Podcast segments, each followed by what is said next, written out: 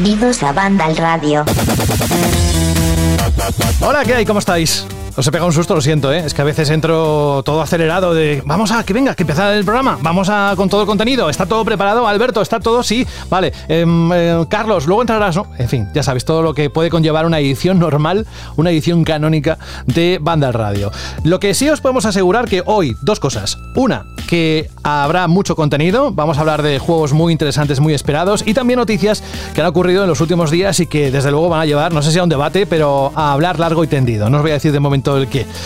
Y la segunda cosa que os puedo asegurar es que aquí no vamos a vender ningún NFT. De momento, no vamos a hacer ningún NFT de banda de radio. Luego, si nos animamos, pues las cosas. Yo no puedo prometer nada porque aquí el timón lo lleva Jorge y Pablo, así que no puedo decir nada. Pero todo, todo es posible en este ratito que compartimos cada semana con vosotros y que es un placer.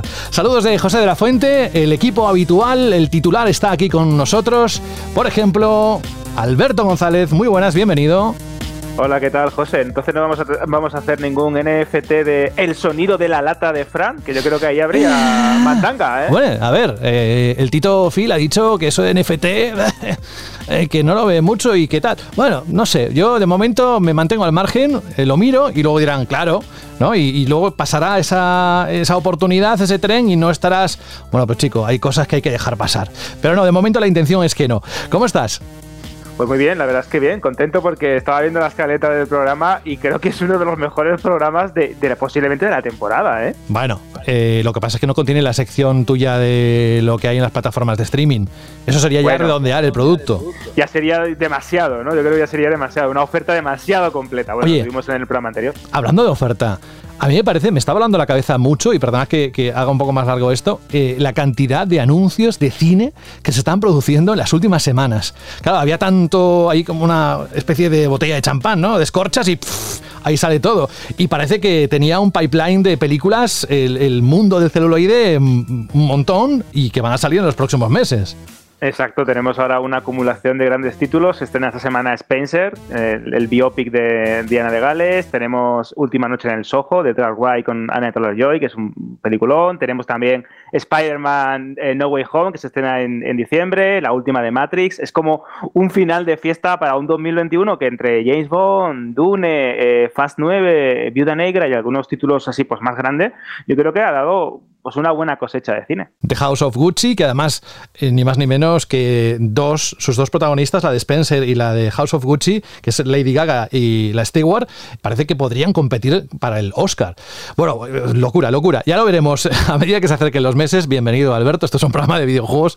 Ya tendremos tiempo para hablar de ello. Vamos a hacerlo más rápido. Dani, Dani, ¿cómo estás? Muy buenas, José, aquí estamos otra vez. ¿Sabes que me, me acabo de olvidar de tu apellido? Dani Paredes, fíjate cómo voy.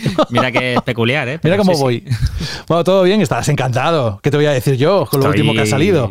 Claro, yo ya tengo mi Forza Horizon 5, eh, tengo mi Halo Infinite Multiplayer, Buah. en breve viene Battlefield, yo, yo, yo, yo ya, yo ya, con esto ya tengo. Bueno, pues bienvenido Dani. De momento deja los mandos a un lado porque hoy vamos a hablar de cosas, pero eh, no hagas como Carlos que juega mientras habla.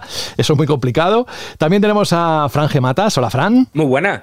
¿Haremos un NFT del sonido de la chapa o qué? Mira, si hace un NFT del, del sonido de la chapa de cerveza, yo dejo de beber cerveza para toda la vida. ¿Y eso por qué? Porque, porque el tema del NFT, eh, yo aquí dejo clara mi postura, está feísimo. Estás empezando a cogerle manía. Sí, un poquín, un poquín. Vale, vale. Bueno, pues bienvenido. Gracias por estar aquí con nosotros, Fran. Tenemos a Rubén Mercado. Hola Rubén. Buenas, ¿qué tal? ¿Cómo estás? ¿Qué es de tu vida? Muy bien, pues bien, aquí vamos, vivo, que ya es bastante. Bastante. Bueno, oye, ¿todo bien? Todo bien, todo bien, sí, sí, todo bien. Un poquito de culo, pero también disfrutando a ratos, no tanto como Dani, pero también disfrutando de esas joyitas que van apareciendo ya. Así que, bueno, vamos, vamos haciendo. Oye, la campaña de Navidad, así como muy rápido, mm, si quieres en otro momento lo podemos hablar y debatir, y este Black Friday y todo lo que estamos viviendo, que decíamos que iba a ser especial y que pondríamos eh, una, un radar a ver qué estaba ocurriendo, ¿qué nos puedes contar? Eh, supongo que muy distinto a otros años, ¿no estás notando la diferencia o qué? Bueno, sí que es verdad que se está notando, eh, primero que hay un poco de, de yo creo que nos hemos vuelto locos con el Black Friday, porque ya no sabemos cuándo es Black Friday. En principio el Black Friday tendría que ser el viernes de la próxima semana, pero eh, llevamos ya en algunos sitios como ya eh, tres semanas de pre-Black Friday, Black Friday, no sé qué. Incluso yo creo que ya funciona mejor esas empresas que hacen contrapublicidad del Black Friday, ¿no? Intentan decir, no, nosotros estamos siempre de Black Friday, dejaros de días y tal. Entonces, eso yo creo que tampoco ayuda demasiado a saber cuándo tenemos que ir a comprar las cosas o no. Y lo que sí que estoy, estamos notando, o se está notando, o las ventas se están notando también, es que en muchos casos esa sensación de, posible falta de producto que estamos viendo en todos los medios a todas horas, es decir, bueno, que pasa igual que todos los años, pero encima en nuestro sector, pues ya tenemos, estamos sufriendo esa falta de producto de, de PlayStation 5, de Xbox Series X, empezamos a ver también que va a haber cierto problema de stock con, con Switch, sobre todo con Switch OLED y Switch Insignia, no tanto con Switch Lite. Eh, sí que la gente está comprando o adelantando algo, algo las compras, ¿no? Y luego, pues bueno, pues que empezamos a ver ya las grandes o los grandes derrotados del año, ¿no? Como habéis visto en el artículo de ventas que, hemos puesto hace muy poquito en, en Vandal, en la web, eh, en el que hemos visto pues que la, primer, la primera gran torta ha sido eh, Call of Duty Vanguard, que ha salido, bueno, es el peor lanzamiento desde que casi casi tenemos cifras, ahí en el artículo ponemos de más de 10 años, pero más o menos haciendo memoria estos días, creo que nos casi casi al lanzamiento de 2007 o 2008, es decir, desde hace tantísimos años es el peor lanzamiento de toda la saga Call of Duty y con unas cifras preocupantes que se suma a toda la ola de críticas que llevamos esta semana con todo lo que envuelve Activision, es decir, que estamos en un cambio de ciclo o incluso en el inicio de algo que o cambia o puede terminar haciendo desaparecer o peligrar una de las grandes compañías de videojuegos del mundo. Es decir, que estamos entretenidos, vamos mm. viendo, van subiendo, las ventas de consolas vamos viendo que se vende lo que va entrando, sobre todo de nueva generación, con muchísima falta de stock de Xbox, sobre todo de Series X y por supuesto de PlayStation 5, en el que cada vez va a ser más difícil encontrar una consola y cuanto más se acerca ya a las fechas importantes aún más difícil va a ser conseguirlas, a pesar de que se van vendiendo 4.000, 5.000 las semanas que menos y 10 o 11.000 las semanas que entra algo más de stock por parte de Sony y que se va a alargar en el tiempo, con lo que pinta que va a ser una campaña divertida para los que estamos dentro del negocio, porque va a ser dura pero como siempre con un montón de oportunidades de grandes juegos que vamos a poder disfrutar como usuarios, teniéndonos un poco de esa parte más negativa y más oscura de, lo que es las ventas, eh, y que, creo que va a ser una buena campaña de grandes títulos y ya lo estamos empezando a disfrutar. Nos irás contando a lo largo de las próximas semanas, ahora atiende el mensaje que acabas de recibir, he mirado mi móvil a ver si era el mío, pero no, no os preocupéis, si alguien lo ha escuchado, era el móvil de, tú, José, diciendo, Rubén. Calla ya, no, no, no, no te he puesto nada, no, no. Quien estaba muteado de forma especial y no es saludado al principio, que sabéis que suele ser de los primeros en decirle hola, es Jorge Cano. Hola, Jorge. Hola, buenas. Y es que un vecino suyo ha tenido a bien empezar a taladrar la pared. Y entonces hemos dicho, vamos a dejarte para el final a ver si el señor cuelga el cuadro, lo que tenga que colgar, y nos deja un poquito tranquilos. ¿Ya se ha pasado el ruido o qué? Pues espero que sí. Y como no ha tenido Rubén que decir que si mi vecino Nacho Vidal por aquello de que estaba taladrando media casa. Pero bueno, que a ver si se tranquiliza un poco. ¿Cómo te gusta? ¿Cómo te gusta sacar nuestras interioridades, Jorge? Desde que estás no lo había leído, no lo había leído. ¿eh? No, no, no, no, no puede ser, no te puedo decir nada. Todo lo cascas, nunca mejor dicho. Comentario que le sorprende seguro mucho a los oyentes, inapropiado totalmente de, de Rubén. Sí, sí. Y lo que no saben. Bueno, que ya estamos todos saludados. y sí que es verdad que, como dije hace un momento, Carlos Leiva vendrá por aquí para hablarnos de la campaña, sus impresiones de la campaña del Halo Infinite. Hablaremos también de Dying Light 2 y de Pokémon Diamante Brillante y Perla Reluciente. Esa una parte del contenido de hoy y ahora nos metemos en el bloque de noticias. Por cierto, estamos en la edición número 12 de esta novena temporada. Banda al radio. Buah, pues no le deben haber pitado los oídos esta semana al Tito Geoff. Porque como sabéis, esta misma semana, el pasado martes para ser exactos, se desvelaron todos los videojuegos nominados que optan a llevarse un galardón en la gala de premios de Game Awards 2021. Evento que tendrá lugar la madrugada punta del 10 de diciembre entre las 2 y las 5 de la mañana, horario peninsular español. Como tengáis que madrugar al día siguiente, vais a flipar.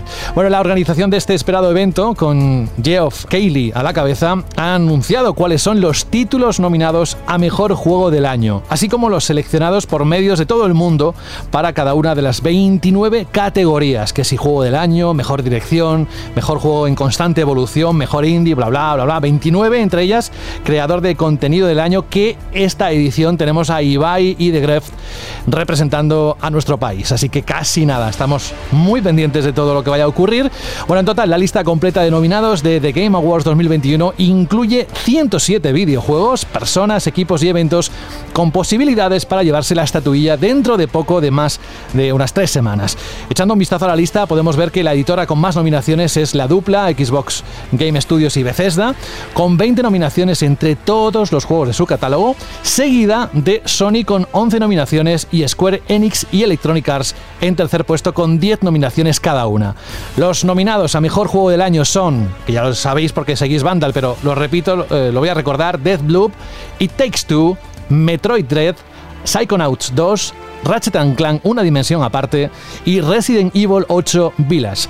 Cada uno de estos títulos tiene además un buen número de nominaciones en la lista. Por ejemplo, Deadloop opta a 9 premios. Ratchet tiene 6 nominaciones. It Takes Two, 5. Resident Evil, 3 nominaciones. Y Metroid Dread está presente en dos categorías. Pero, y aquí dejo que mis compañeros hablen, hay grandes ausentes. Aparte de los que están, los que no están. Forza Horizon 5 no está. Returnal no está. Cyberpunk 2077 no está, y así podríamos seguir la lista. Es más, en la noticia de Vandal ha suscitado tantos comentarios como 500 en este momento de lo que ha generado de polémica las grandes ausencias y también los que aparecen. Así que a partir de aquí, Jorge, una vez más, tú que siempre nos dices que formamos parte de Vandal de esa votación de medios de todo el mundo, cuéntanos un poquito, refrescanos cómo funcionan y qué te ha parecido esta edición con esas nominaciones. Bueno, la, la ausencia de Forza Horizon 5 está causando mucha polémica porque, bueno, evidentemente por las notas que se ha llevado, incluso ya más allá de la opinión personal de cada uno, si miráis en Metacritic, creo que era el juego, el nuevo lanzamiento de este año mejor valorado, ¿no? Entonces es muy raro que no entre en una terna de, de seis juegos, ¿no? Ha votado al mejor juego del año. Y esto está generando mucho debate. Aquí lo que aquí, a ver, yo no sé evidentemente cuál ha sido el motivo exacto, pero sí que puedo dar pistas porque tengo, tengo cierta información, porque nosotros somos parte de, de ese jurado, ¿vale? Y el problema de estos premios, ya lo he comentado otros años, es que los nominados, primero nosotros los medios, eh, votamos una lista de, candidatos en cada categoría, eh, hacemos unos nominados, los mandamos y luego esta lista que, se ha publicado esta semana, esto es en base a, a, las nominaciones que hemos mandado los medios, que las mandamos hace dos semanas. ¿Cuál es el problema? Pues es el timing, que justo cuando tenía, la semana que tenemos que mandar los nominados, eh, fue justo la semana de lanzamiento de, Forza Horizon 5. Entonces, en el momento en el que se mandaron los nominados, muchísima gente no había jugado el juego. Yo lo había jugado porque tuvimos acceso anticipado para el análisis, lo había jugado Fran y lo había jugado yo, pero mucha gente no lo había jugado. Entonces, uno de los motivos por los que quizás no esté no es porque la gente tenga algo en contra de Forza Horizon, no es porque la gente te crea que un juego de coches no merece estar nominado a Juego del Año, sino simplemente porque cuando se mandaron las nominaciones, muchos periodistas todavía no lo habían jugado. Y alguien podrá pensar, ¿y cómo es posible que esté nominado a Mejor Juego Deportivo y no a Mejor Juego del Año?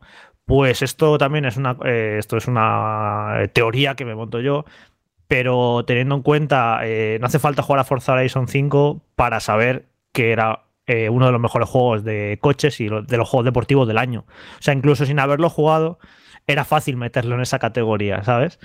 Pero de ahí a, claro, pero meterlo preventivamente como juego del año, sin haberlo jugado, ahí entiendo que, que, muchos medios no se han atrevido, muchos periodistas no han querido hacerlo. Yo creo que si las nominaciones se hubieran mandado 10 días más tarde, por ejemplo, encima con todo lo que se ha estado jugando en Game Pass, todo el mundo hablando de él, yo creo que es eso. Si la, eh, nominación se hubieran mandado una semanita más tarde, a lo mejor sí que hubiera entrado a juego del año. Y esto es un problema, pues, por cómo están confeccionados estos premios, que yo creo que votar a los nominados a principios de noviembre, a mí sinceramente me parece demasiado pronto, porque todavía quedan dos meses para que acabe el año y quedan por salir juegos muy importantes. Entonces, los juegos que salgan a principios de noviembre o a mediados, y ya no te cuento si salen a finales, si salen a finales, directamente es que se van a quedar fuera de siempre, de los, de los premios, y para el año siguiente nadie se acuerda ya de ellos. Me parece un poco injusto y me parece demasiado pronto cerrar en noviembre. Creo que sí, claro, que hay que cerrar en algún momento. Entiendo que los juegos de diciembre no puedan entrar porque ya va, ya va muy tarde, pero los juegos de noviembre al menos deberían esperar a que hubiéramos jugado todo bien lo de noviembre y una vez ya hubiéramos jugado todos los grandes lanzamientos de noviembre, eh, votar los nominados. Y pues así se producen cosas muy raras. Y yo, yo estoy seguro que si, que si se hubiera votado un poquito más tarde, eh, Forza Horizon 5 hubiera entrado, en, hubiera entrado en los nominados de mejor juego del año. Así que bueno, entiendo que haya gente enfadada porque dice, joder, si es que es uno de los mejores juegos del año, ¿cómo no, cómo no está ahí? Y yo creo que no es porque no le haya gustado a los periodistas que, han votado esto. De hecho, nosotros eh, lo, metimos ahí, sino porque simplemente porque es eso, porque no, no dio tiempo. Mucha gente no, no lo pudo jugar antes de mandar eh, estas nominaciones. Así que me parece un, error y un fallo de, cómo están confeccionados estos premios. Y, bueno, lleva siendo muchos años así. ¿eh? No parece que tenga mucha intención de, cambiar. Yo, por mi parte, mira, vamos, mm, lo vamos a hacer cuando mandemos ahora, ahora tenemos que votar a los ganadores pues a lo mejor le mandamos un feedback y le decimos, oye, esto de votar tan pronto los nominados y que se queden juegos tan importantes fuera no está demasiado bien. Porque, por ejemplo, imaginad el año que viene que sale Starfield, sale el 11 de noviembre. Sale justo la semana que se mandan las nominaciones y no lo, va a ver, no, lo, no, lo, habrá jugado casi nadie, lo habrá jugado como mucho a lo mejor el que lo analice en cada medio y, vete a saber si, si, con tiempo. Y que se quede el año que viene a lo mejor también Starfield fuera de los mejores juegos del año, cuando a lo mejor se lo merece, pues igual va a ser un poco raro. Entonces yo creo que se solucionaría pues que se cierren las, las votaciones, las primeras votaciones de nominados, ese primer corte, un poquito más tarde, un poquito más avanzado a noviembre.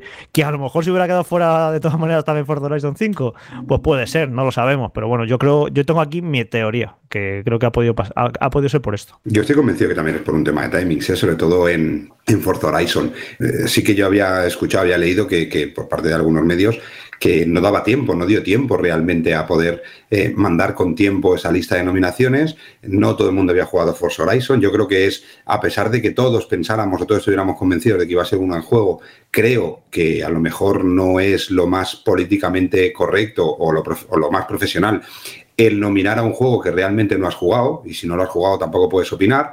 ¿Que es un juego que tendría que estar entre los eh, juegos nominados a Game of the Year? Yo estoy convencido que sí, habiéndolo jugado y habiéndolo disfrutado. Pero nominar a un juego, meter a un juego dentro de una nominación sin haberlo probado simplemente por lo que esperas, eh, es un problema. Porque imaginaros que al final se ha demostrado también esto que dice Jorge, ¿no? Que los juegos que luego salen en diciembre pues se terminan olvidados. Pero imaginaros que el año pasado Cyberpunk hubiera salido en la semana más o menos de lanzamiento que iban a decir que se lanzaba, no con ese retraso. Y que la gente por pensar que el juego iba a ser la hostia, que ahora está siendo la hostia, pero que iba a ser la hostia, pues lo pusieran como los nominados. Y que en ese momento salieran los nominados a los cinco mejores o los seis mejores juegos nominados para juego del año y que nos encontráramos con la situación de que, de que Cyberpunk salió como salió. Eh, también hubiera habido crítica, es decir, ¿cómo puede salir un título como Game of the Year con la cantidad de fallos que hay? Es decir, que yo por un lado creo que hay que cambiar ese procedimiento, porque pasa todos los años. El año pasado también se quedaron juegos fuera que seguramente podrán estar nominados, que este año nadie se acuerda de ellos y, volverá a pasar este año y pasará el año siguiente, que tiene que cambiar ese sistema o esas fechas máximas, esperando, pues eso tampoco hay que esperar a diciembre, eh, pero, pero sí que al menos que termine noviembre, que es cuando sale el gran, el, gran grueso de grandes lanzamientos, como para poder nominar, ¿no? Porque no tiene sentido que se haya quedado Forza Horizon 5 como juego del año eh, sí que tiene sentido lo deportivo, porque al final sí que al final tienes que dar una serie de nominaciones y tampoco hay tanto juego deportivo en condiciones de poner, saliéndose un poco de lo normal, de FIFAs, NFLs, eh, Fórmula 1 y poco más, pues ahí es normal que estuviera por pocos que lo hubieran jugado y lo hubieran puesto, pero sí que creo que es un error. Lo único que también yo estaba esperando este año esas nominaciones, porque es lo de todos los años, pero este año con el caldo de cultivo que estaba viendo, con esa guerra de consolas y de juegos y de Game Pass y,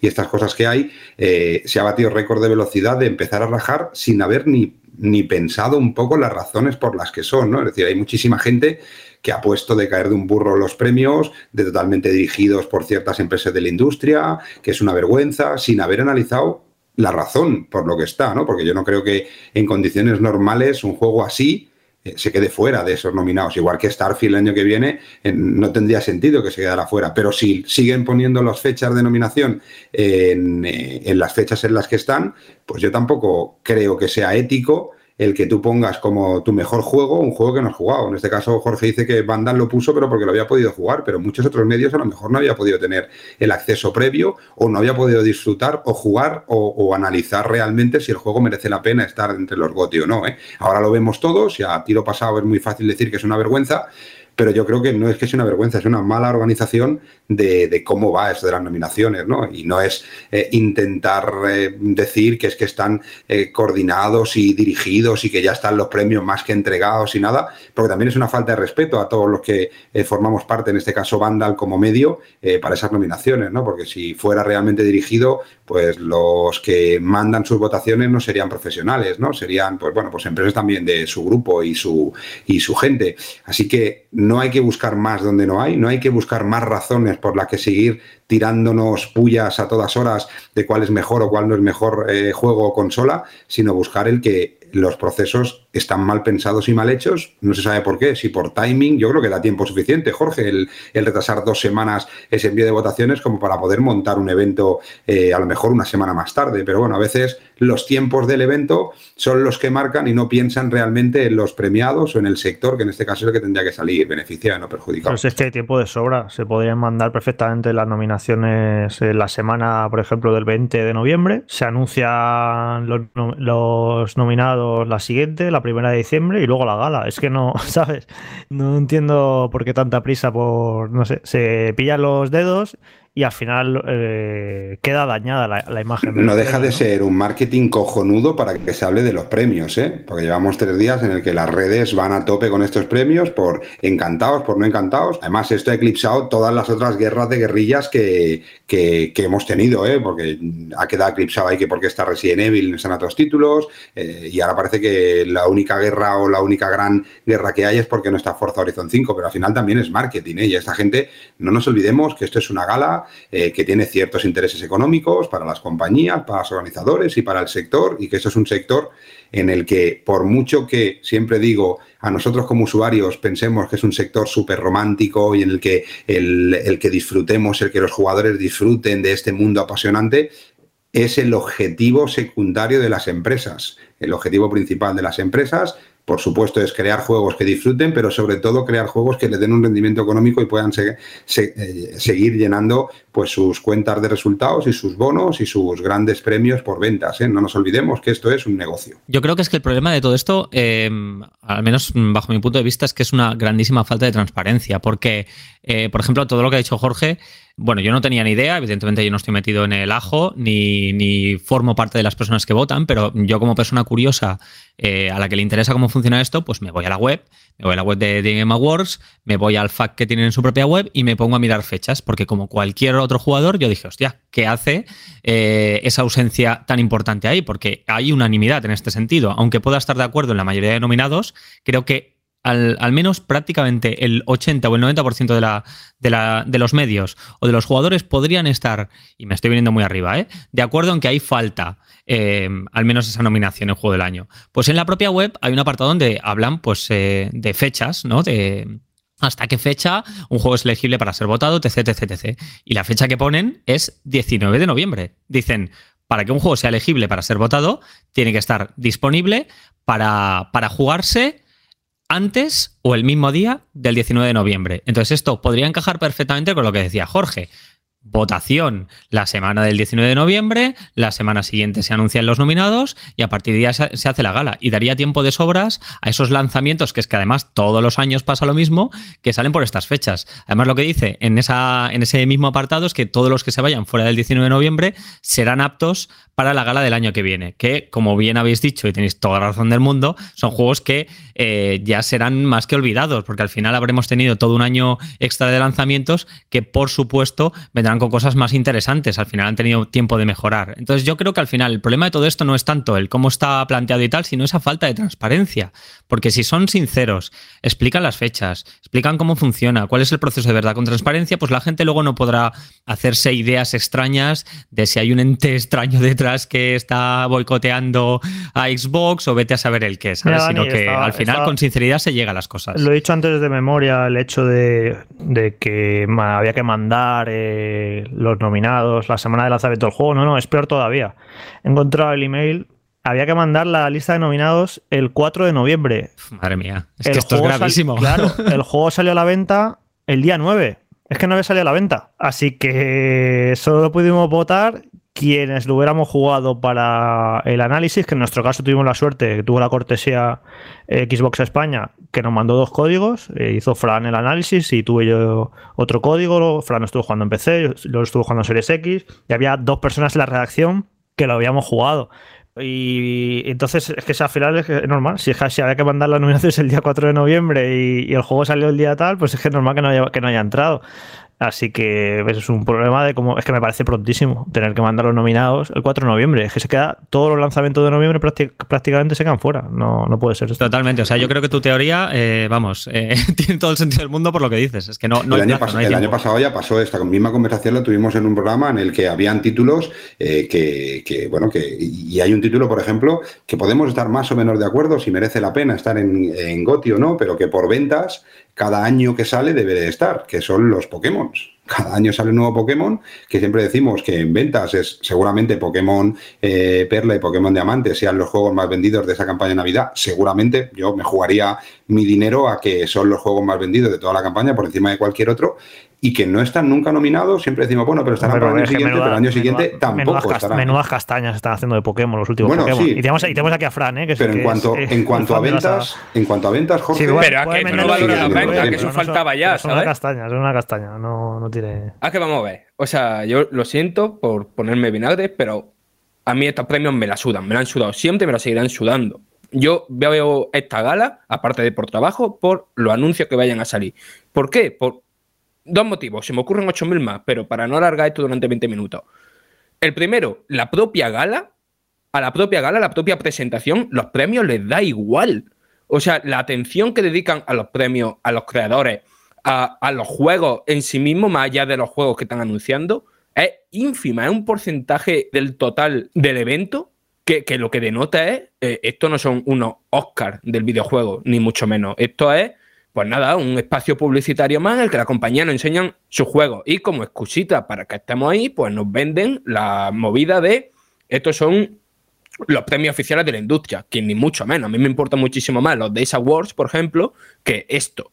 Y después, el segundo motivo, eh, y que esto se ve no solo en estos premios, sino en la mayoría de las galas, que ya basta de la, la diferenciación en el año 2021 entre la superproducción y los millones, bueno, millones no, pero las decenas de juegos independientes, que hay muchísimo mejores que muchos de los juegos que están nominados, ya sea en la categoría de GOTI o en muchísimas otras categorías.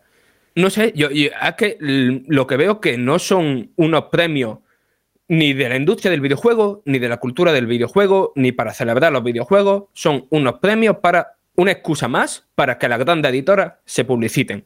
Tengan un espacio publicitario más en el que tienen millones y millones de personas, porque la audiencia de esto es increíble, pero de nuevo, una audiencia que está ahí por los anuncios y no por los premios, que eso, una oportunidad más para que Electronic Arts, Activision, Xbox Studios, Sony, Nintendo, las compañías de siempre tengan un espacio publicitario más. Punto. No tiene otro objetivo. Que por cierto, Fran, eh, siempre he comentado todos los años, eh, categoría rara, no sé qué, esto que se ha quedado fuera, tal. Estaba mirando ahora la de que esté nominada Mejor Narrativa Deadloop creo que he jugado 15 juegos este año con mejor narrativa.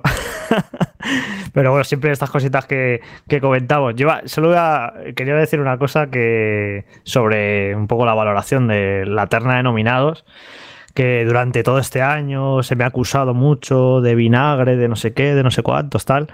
Y sinceramente, viendo los nominados este año, que son buenos juegos, ojo. Si es, a ver, en, todos los años salen buenos juegos. Esto siempre ocurre. Hasta los años más flojos hay buenos juegos. Hay mm, decenas y decenas de juegos notables. Pero me parece uno de los años más flojo, vamos, de la última década, eh, la terna de eh, mejores juegos del año. Y eso certifica la sensación que yo estaba teniendo a lo largo de todo el año, que me estaba pareciendo un año flojo, que con juegos buenos, evidentemente, con muchos juegos notables, pero con pocos juegos sobresalientes. Y yo creo que al final, viendo ¿no? un poco los nominados y tal, que son buenos juegos, pero no tampoco es para que se te vaya la cabeza, pues yo creo que queda un poco certificado. Ya lo hablaremos en el programa de los mejores juegos del año y tal. Eh, profundizaremos más en esto.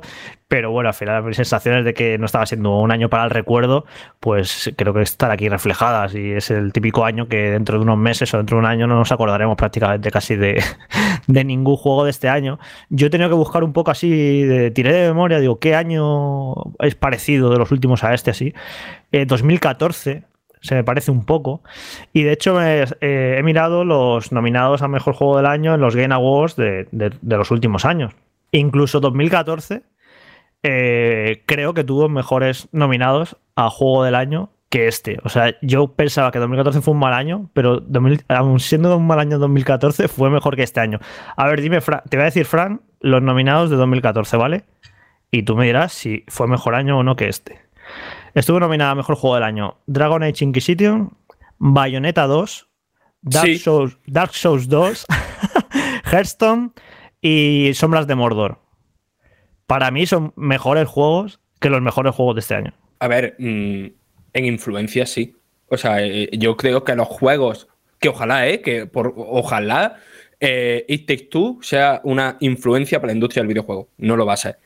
Pero eh, esos, varios de esos juegos que han mencionado para 2014, eh, ese Dragon Age Inquisition, ese Hearthstone, joder, eh, han tenido una influencia en todos estos años atrás que yo dudo que cualquiera de estos juegos la vaya a tener.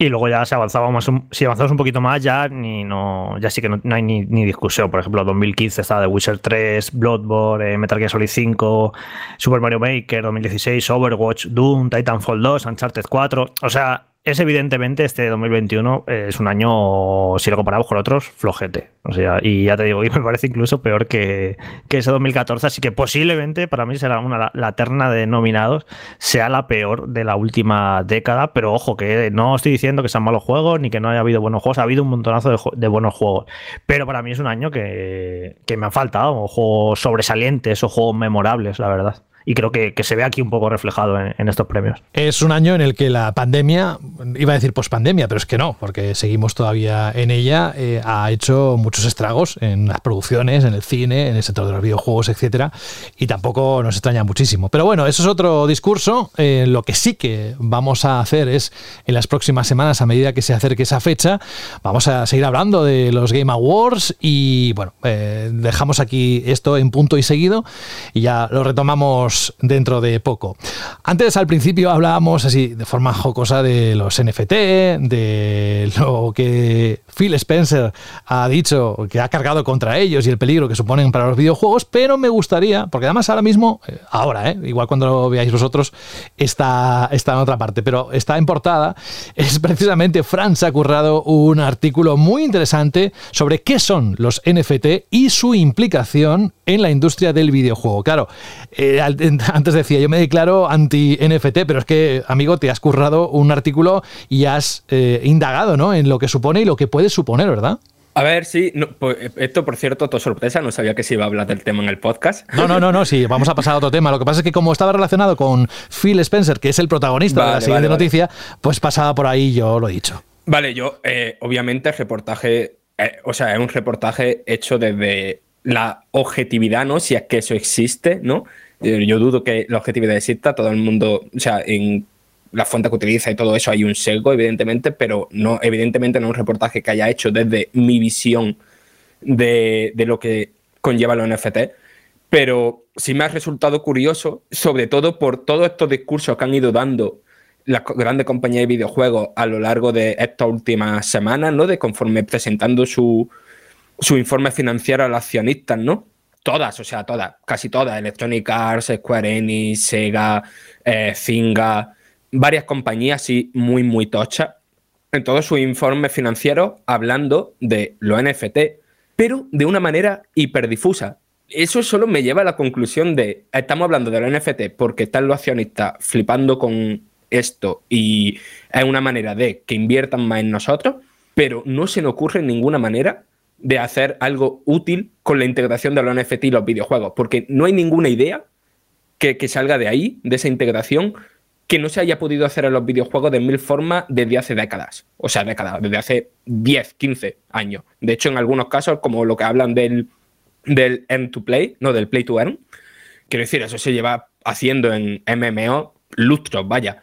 Y que eso es, no, es que me preocupe, sino que, que, lo que veo es eso, que la industria que sí, que están a tope con los NFT, pero ¿para qué? Ni, ni ellos lo saben. Es la sensación para, que me nada queda. bueno, seguro. ya, ya, eso sí. Eso sí. Para nada bueno para ellos. Eh, Para nosotros, para ellos sí. Seguro. Al final. Lo que pasa, Frank, yo- que, que una cosa, eh, has dado la clave.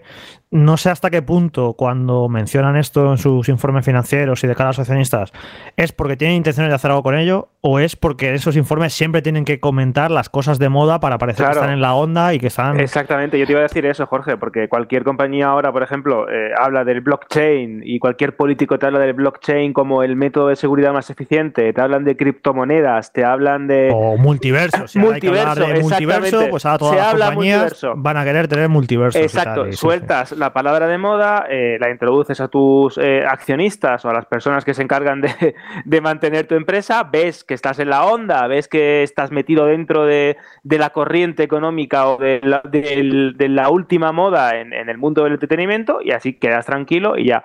¿Que ves que funciona? Bueno, pues ya has hablado de ello, dices que llevas varios años de desarrollo, que eres una empresa y como tu misión es entretener, tienes que estar eh, eh, buscando nuevas formas de llevar tus productos a los consumidores digitales que quieren diversificación, etc. Cualquier palabra. Es que todo es lenguaje corporativista. Mira, vas, vamos un poco más lejos. Con el tema de los NFT, el blockchain y, cómo están llevando el mundo del coleccionismo más absurdo, más capitalista, más acumulador al, mundo del videojuego y del entretenimiento. Hace poco, cuando se estrena Matrix, eh, el, perdón, el tráiler de Matrix, te salca una compañía diciendo que vas a poder tener NFT en forma de avatares de los personajes de Matrix eh, Resurrection, la nueva película de, de la saga, en un montón de multiversos compatibles. Y tú dices, vamos a ver, me estás diciendo que yo puedo comprar por 4.000, 5.000 o lo que sea, ¿no?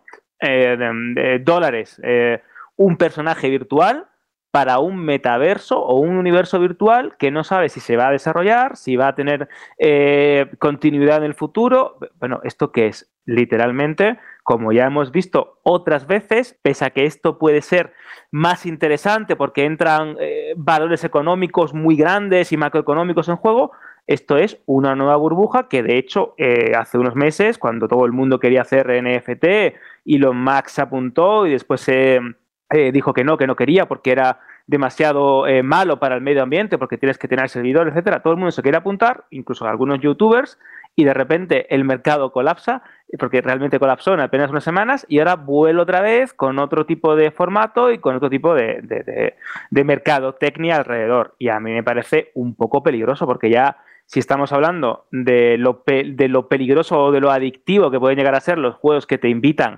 eh, a acumular, a acaparar, a tener determinados ítems eh, o tarjetas virtuales o cartas virtuales mejores que las de tu eh, compañero, contrincante o amigo de comunidad, como lo quieras llamar, si le sumamos esto, pues aquí ya tenemos ya una verdadera locura que creo que hay que seguir de muy cerca porque indudablemente es interesante y vivimos en un mundo digital hiperconectado con un capitalismo global totalmente descentralizado en el, en, en el mundo económico y de las criptomonedas, pero que cuidado cómo se va eh, mete dentro del mundo de los videojuegos, que puede ser bastante loco. ¿eh? Yo es que, eh, sinceramente, yo creo que es, es, verdad que una parte es eh, vamos a seguir la línea de estar al día de todo lo que va apareciendo, ¿no? Luego ya veremos si lo ponen en marcha o no lo ponen en marcha, pero si analizas un poco las compañías que se les ve como más interés en sacar un rendimiento o una monetización a este tema de las NFTs o al tema de las criptomonedas, que también se habla mucho el empezar a meter todo el tema de criptomonedas en videojuegos, son empresas que ya han tenido formatos que les ha funcionado súper bien para, terminar de, agrandar sus cifras de beneficios anuales, eh, pero que por una cosa o por la otra, o por finalización de modas, o incluso por legislaciones que no lo permiten, y esto estoy diciendo claramente Electronic Arts con sus sobres de, FIFA o con los eh, cofres de LOT, que eran que poco a poco eh, van cerrándole las puertas a nivel legales a su formato tradicional, que es como realmente funcionan, y, y bueno, van haciendo cambios, es y lo pondrán en marcha el día que vean que eso puede ser pues la alternativa a recuperar los ingresos que no están sacando por, por, lo otro, ¿no? Yo creo que los NFTs, y el otro día lo comentaba, no sé con quién lo comentaba en redes, que los NFTs han llegado para quedarse. El cómo, no lo sé pero los NFTs han llegado para quedarse. El problema es intentar eh, transformar siempre en dinero o en ingresos o en beneficios una tendencia que podría ser una tendencia muy, muy cultural, como el que compra un cuadro o el que compra cualquier otra propiedad cultural y la quiere tener en exclusiva para él, el transformarlo en algo monetario, ¿no? En transformarlo en algo que realmente le dé un rendimiento simplemente económico a un sistema que ya de por sí funciona. ¿Y qué pasará o qué tengo miedo de que pase? El que al final ese afán, de, ese afán recaudatorio de las compañías vaya poco a poco quitando o eclipsando la parte que para nosotros los usuarios es importante de los videojuegos, que es el disfrutar. El día que dejemos de disfrutar simplemente porque el sistema no permite que disfrutamos como nos gusta disfrutar, no ser que queramos gastar dinero, eh, yo creo que empezaremos a ver un cambio de tendencia en, en, ese sector. Y lo que comentabas antes, sí que es verdad que hay momentos en los que eh, alguien sale con las criptomonedas, con los de Elon Musk cuando salió con criptomonedas, que se podía pagar, eh, iba a permitir que se pudiera pagar Tesla con Bitcoin, subió la, subieron sus acciones de Tesla un montón, él había comprado muchos Bitcoins, había comprado muchos, hay gente que son capaces de poder gestionar el crecimiento, el decrecimiento de su dinero, de su fortuna, simplemente con un tweet, simplemente con un mensaje. Al final, Tampoco pensemos que Elon Musk dijo que no, ahora a partir de ahora no, porque no son eh, eh, pues, eh, rentables para el ecosistema y por las temperaturas. ¿Qué pasa? Que sus fábricas no trabajan con luz, van a pedales, con una dinamo, los trabajadores, con una bicicleta para hacer luz, esas cosas. Lo único que son movimientos empresariales que hacen que de pronto pierdas 15.000 millones, pero dos semanas más tarde, cuando ya nadie habla, porque eso hizo un bajón, pero vuelven a estar, las criptomonedas vuelven a estar la semana pasada en máximos históricos. Bitcoin estuvo en más de 60 mil dólares, que es el máximo histórico. Es decir, que pudo perder 18 mil millones de dólares en esa semana, pero en el siguiente mes ha ganado cerca de 200 mil millones de dólares. Lo que pasa es que siempre nos fijamos más en las cosas negativas que en las positivas. Al final no tenemos que tener tan en cuenta ciertos movimientos de especulativos que simplemente con un movimiento puedes perder, pero al mismo tiempo saber que vas a ganar muchísimo más. A mí me preocupa más el cómo se va a implementar este sistema de NFCs o de criptomonedas dentro de un sector en el que no sé si todavía está preparado como para poderle para poderlo entender o para poderle meter sin que sin que perdamos ni un ápice del disfrute que podemos disfrutar en estos momentos. Madre mía, pollito, la que he liado diciendo NFT, pero claro, es que además está en portada. Y para un boomer como yo, que diría Jorge, pues la verdad es que agradezco ese tipo de artículos porque son las llamadas buzz o buzz eh, words, que son las, palabras estas típicas. Por ejemplo, yo me acuerdo cuando fui a una edición del Mobile World Congress que decían, no, las palabras que, las buzzwords, ¿qué es eso? Bueno, pues son eh, mobile, 5G, tal, no sé qué. Pues esto pasa lo mismo con palabras que nos aparecen de la noche a la mañana y a mí un día me va a explotar la cabeza. Pero bueno, para evitarlo, para eso hay artículos como los que podéis encontrar en la página web de Vandal. Y decía que también Phil Spencer se ha hecho declaraciones al respecto de los NFT, de los cuales no está absolutamente nada de acuerdo. Pero creo que hemos hecho algo mal hoy, ¿no? al principio del programa no hemos felicitado los 20 años, el 20 aniversario de Xbox. Esto, Jorge, no sé, eh, no vamos a cantar un cumpleaños feliz, pero que todas las personas que de alguna manera están relacionadas con Xbox, como propietarios o lo que sea, que felicidades por 20 años de historia, en la que además el título Phil, el P3, está firmado en el mando este que ha salido con edición 20 eh, aniversario por la parte de atrás, donde se ponen las pieles. Muy, muy chulo el mando, por cierto, José, me lo, me lo ha mandado Xbox y muy bonito. No, yo me lo he comprado. Eh, y he visto, digo, esto se lo he visto a Jorge, digo, está, lo tendré yo también. Y sí, sí, también lo tenía. Os cuento una curiosidad del mando. A ver. Que poca gente sabe. A ver. Si le das con una luz ultravioleta a la caja, se muestra en la propia caja una sombra del mando original. ¿Qué dices? Qué chulo. Correcto, pruébalo cuando puedas. Bueno, primero tengo que conseguir una luz ultravioleta, pero vale. vaya, vaya Pero reto ¿cómo que no me tienes, pones. Jorge, no? ¿Cómo, cómo no tienes, José, un- una luz ultravioleta en casa, tío? Pues, ¿Quién no tiene una luz generalmente no. ultravioleta? No. O, No soy o Dexter. sé, o un tanque, o Eh. un tren de cuatro ejes. ¿Quién no lo tiene, coño? Es Vale. que eres un, eres un mierda, José. Rubén, Rubén, ¿tú pasas la luz ultravioleta por los hoteles o qué, qué haces con ella? No, no, no, no, no. Vamos. Yo no, yo paso Mejor que no. Yo paso, yo en los hoteles ya no voy y en casa lo máximo que paso es el trapo del polvo. Es lo que tiene la vida del casado. Pero luz ultravioleta, eso Dani, claro. ¿Quién va a tener una luz ultravioleta en casa? Venga, va, vamos ¿Quién al- se ducha con luz ultravioleta para verse el cuerpo mejor? Vamos al lío. Encima que aporta el Tengo- pobre. yo- yo Algo tengo- curioso. Yo tengo un par de linternas de luz ultravioleta porque esto es lo que tienen los kits de prensa que te mandan mil chorradas. De hecho, hace unos meses de Dying Light 2 mandaron un- una lamparita de luz ultravioleta y era un póster y tenías que pasar eh, la luz ultravioleta para ver un mensaje, para anunciarte que la fecha de cuándo iban a mostrar un tráiler. O sea, bueno, demenciar estas cosas. Así que yo, yo, sé- yo ¿Ves sí que qué hay tengo que tener una siempre a ultravioleta mano? y voy a, ahora mientras Fran habla de los Pokémon, voy a comprobar lo de lo que ha dicho Dani, a ver si es verdad. Pues me ha mandado una foto eh, con el, el efecto y la verdad es que está muy conseguido. Bueno, va. eh, vamos a. Primero, que quería decir eso del 20 aniversario, que felicidades, que es una fecha muy especial. 20 años no se cumplen todos los días, además de una industria. ¿Cómo comenzó Microsoft ¿no? Y, mm, en, este, en este tema de- del, del gaming? Sobre todo las consolas, me refiero. Va, vamos a hablar de Phil Spencer, que ha dicho esta semana también que quiere que la industria adopte la emulación legal para preservar juegos. Y de esta manera, en una entrevista a un medio, el jefe de Xbox considera que este es un tema que está creciendo en importancia con los últimos años, pues muchos juegos antiguos ya no están disponibles por hardware obsoleto o servicios online cerrados. ¿Cuántas veces lo hemos dicho aquí, no? Y es donde la emulación podría tener un papel para salvar estos clásicos y aunque siempre han existido de una manera u otra, no tienen el apoyo universal de editoras y fabricantes de hardware. Realmente lo que ha dicho en palabras textuales es, creo que podemos aprender la historia eh, para saber cómo hemos llegado hasta aquí con la creatividad. Pone de ejemplo la música, el cine, la televisión como modelo a imitar por los videojuegos. Dice, mi deseo, y creo que por el momento tengo que hablar así, es una industria en la que podemos o podríamos trabajar con emulación legal que permita al hardware moderno hacer funcionar antiguos ejecutables y jugar a cualquier juego. Creo que al final si decimos cualquiera puede comprar cualquier juego, poseer uno y continuar jugando, eso nos parece un gran objetivo para todos nosotros dentro de la industria. Bueno, aquí depende. Esto lo ha dicho Phil Spencer eh, en nombre de Xbox, pero si se lo, se lo preguntamos a Nintendo igual no tiene la misma visión de qué hacer con esos juegos antiguos. Lo hemos visto, ¿no? En el paquete este de- del online. Pero bueno, ¿qué os parece estas declaraciones, estas palabras? Desde luego que está- estamos de acuerdo, Sí, ¿no? Es que estas declaraciones llegan eh, la semana que en el lunes hicieron la conferencia hasta por el 20 aniversario y anunciaron la última jornada de juegos de la primera Xbox que- y 360 que van a ser retrocompatibles con One y con Series X y demás. Y dijeron que no van a meter más ya por cuestión de licencia, cuestiones legales y tal que no pueden hacer, hacer más. Y esto es un problema. Se están, hay juegos que se están quedando por ahí en el limbo, que hay juegos, un montonazo de juegos que si los quieres jugar ahora mismo no puedes, porque no los puedes comprar, porque no los puedes alquilar. Te tienes que ir a la segunda mano y buscarlo y estar en las manos de un especulador que te cobre lo que quieras.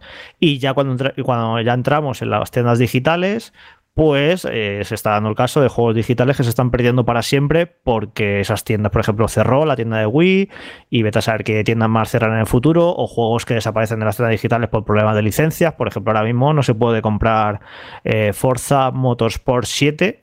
eh, hace unas semanas ya no se puede comprar en la tienda de Xbox por temas de licencias. O sea, sí, sí, es una movida lo de, ya lo hemos hablado muchas veces en el programa, la preservación del videojuego, que no se está haciendo lo suficiente y me gusta mucho que Phil Spencer, que es el- la cabeza visible de una de las compañías más importantes, pues esté mojando y esté dando su opinión y esté eh, agitando un poquito esto, porque tanto Sony como Nintendo parece que la preservación del videojuego, al menos de cara al exterior, parece que les da prácticamente igual.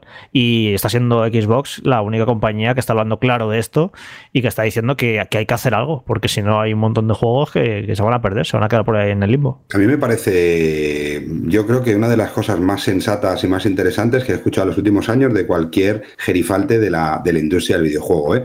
Me parece algo que es que no tendríamos ni que discutirlo. Me parece algo que, que realmente tendría que estar en marcha ya hace tiempo. Eh, creo que somos el único sector del entretenimiento en el que jamás hemos visto como toda la industria se ha preocupado por preservar los inicios de la misma. Es decir, no tiene ningún sentido que hayan cosas o ciertas cosas de hace relativamente pocos años, porque tampoco estamos hablando de muchísimos años, que sea imposible de poderlas disfrutar, que sea imposible de poderlas ver, que sea imposible de poderlas enseñar que mi hijo no pueda enseñarle a sus hijos, ya no yo, sino que mi hijo no pueda enseñarle a sus hijos de aquí 30 o 40 años lo que era el inicio de esto, igual que, que, estudiamos muchas otras cosas. Es decir, eh, creo que aquí Phil Spencer ha dicho algo que tendrían que seguir todas las compañías, que haya que buscar medios, métodos o poner un límite máximo de tiempo en el que eh, poder implementar esos juegos antiguos, bueno, pues ya lo buscaríamos, pero es que tanto Nintendo como Sony tendrían que ser las primeras en, en preservar su legado, incluso más que Microsoft. Es decir, yo creo que Nintendo, como la compañía que es, con la historia que tiene, con el amor que siempre ha defendido por los videojuegos, tendría que ser la primera que se pusiera eh, y se remangara los pantalones y dijera, vamos a hacer esto y vamos a, a ver la manera de poder preservar y poder dejar a que cualquier persona pueda disfrutar de ciertas cosas de las que no hace falta que sea un negocio.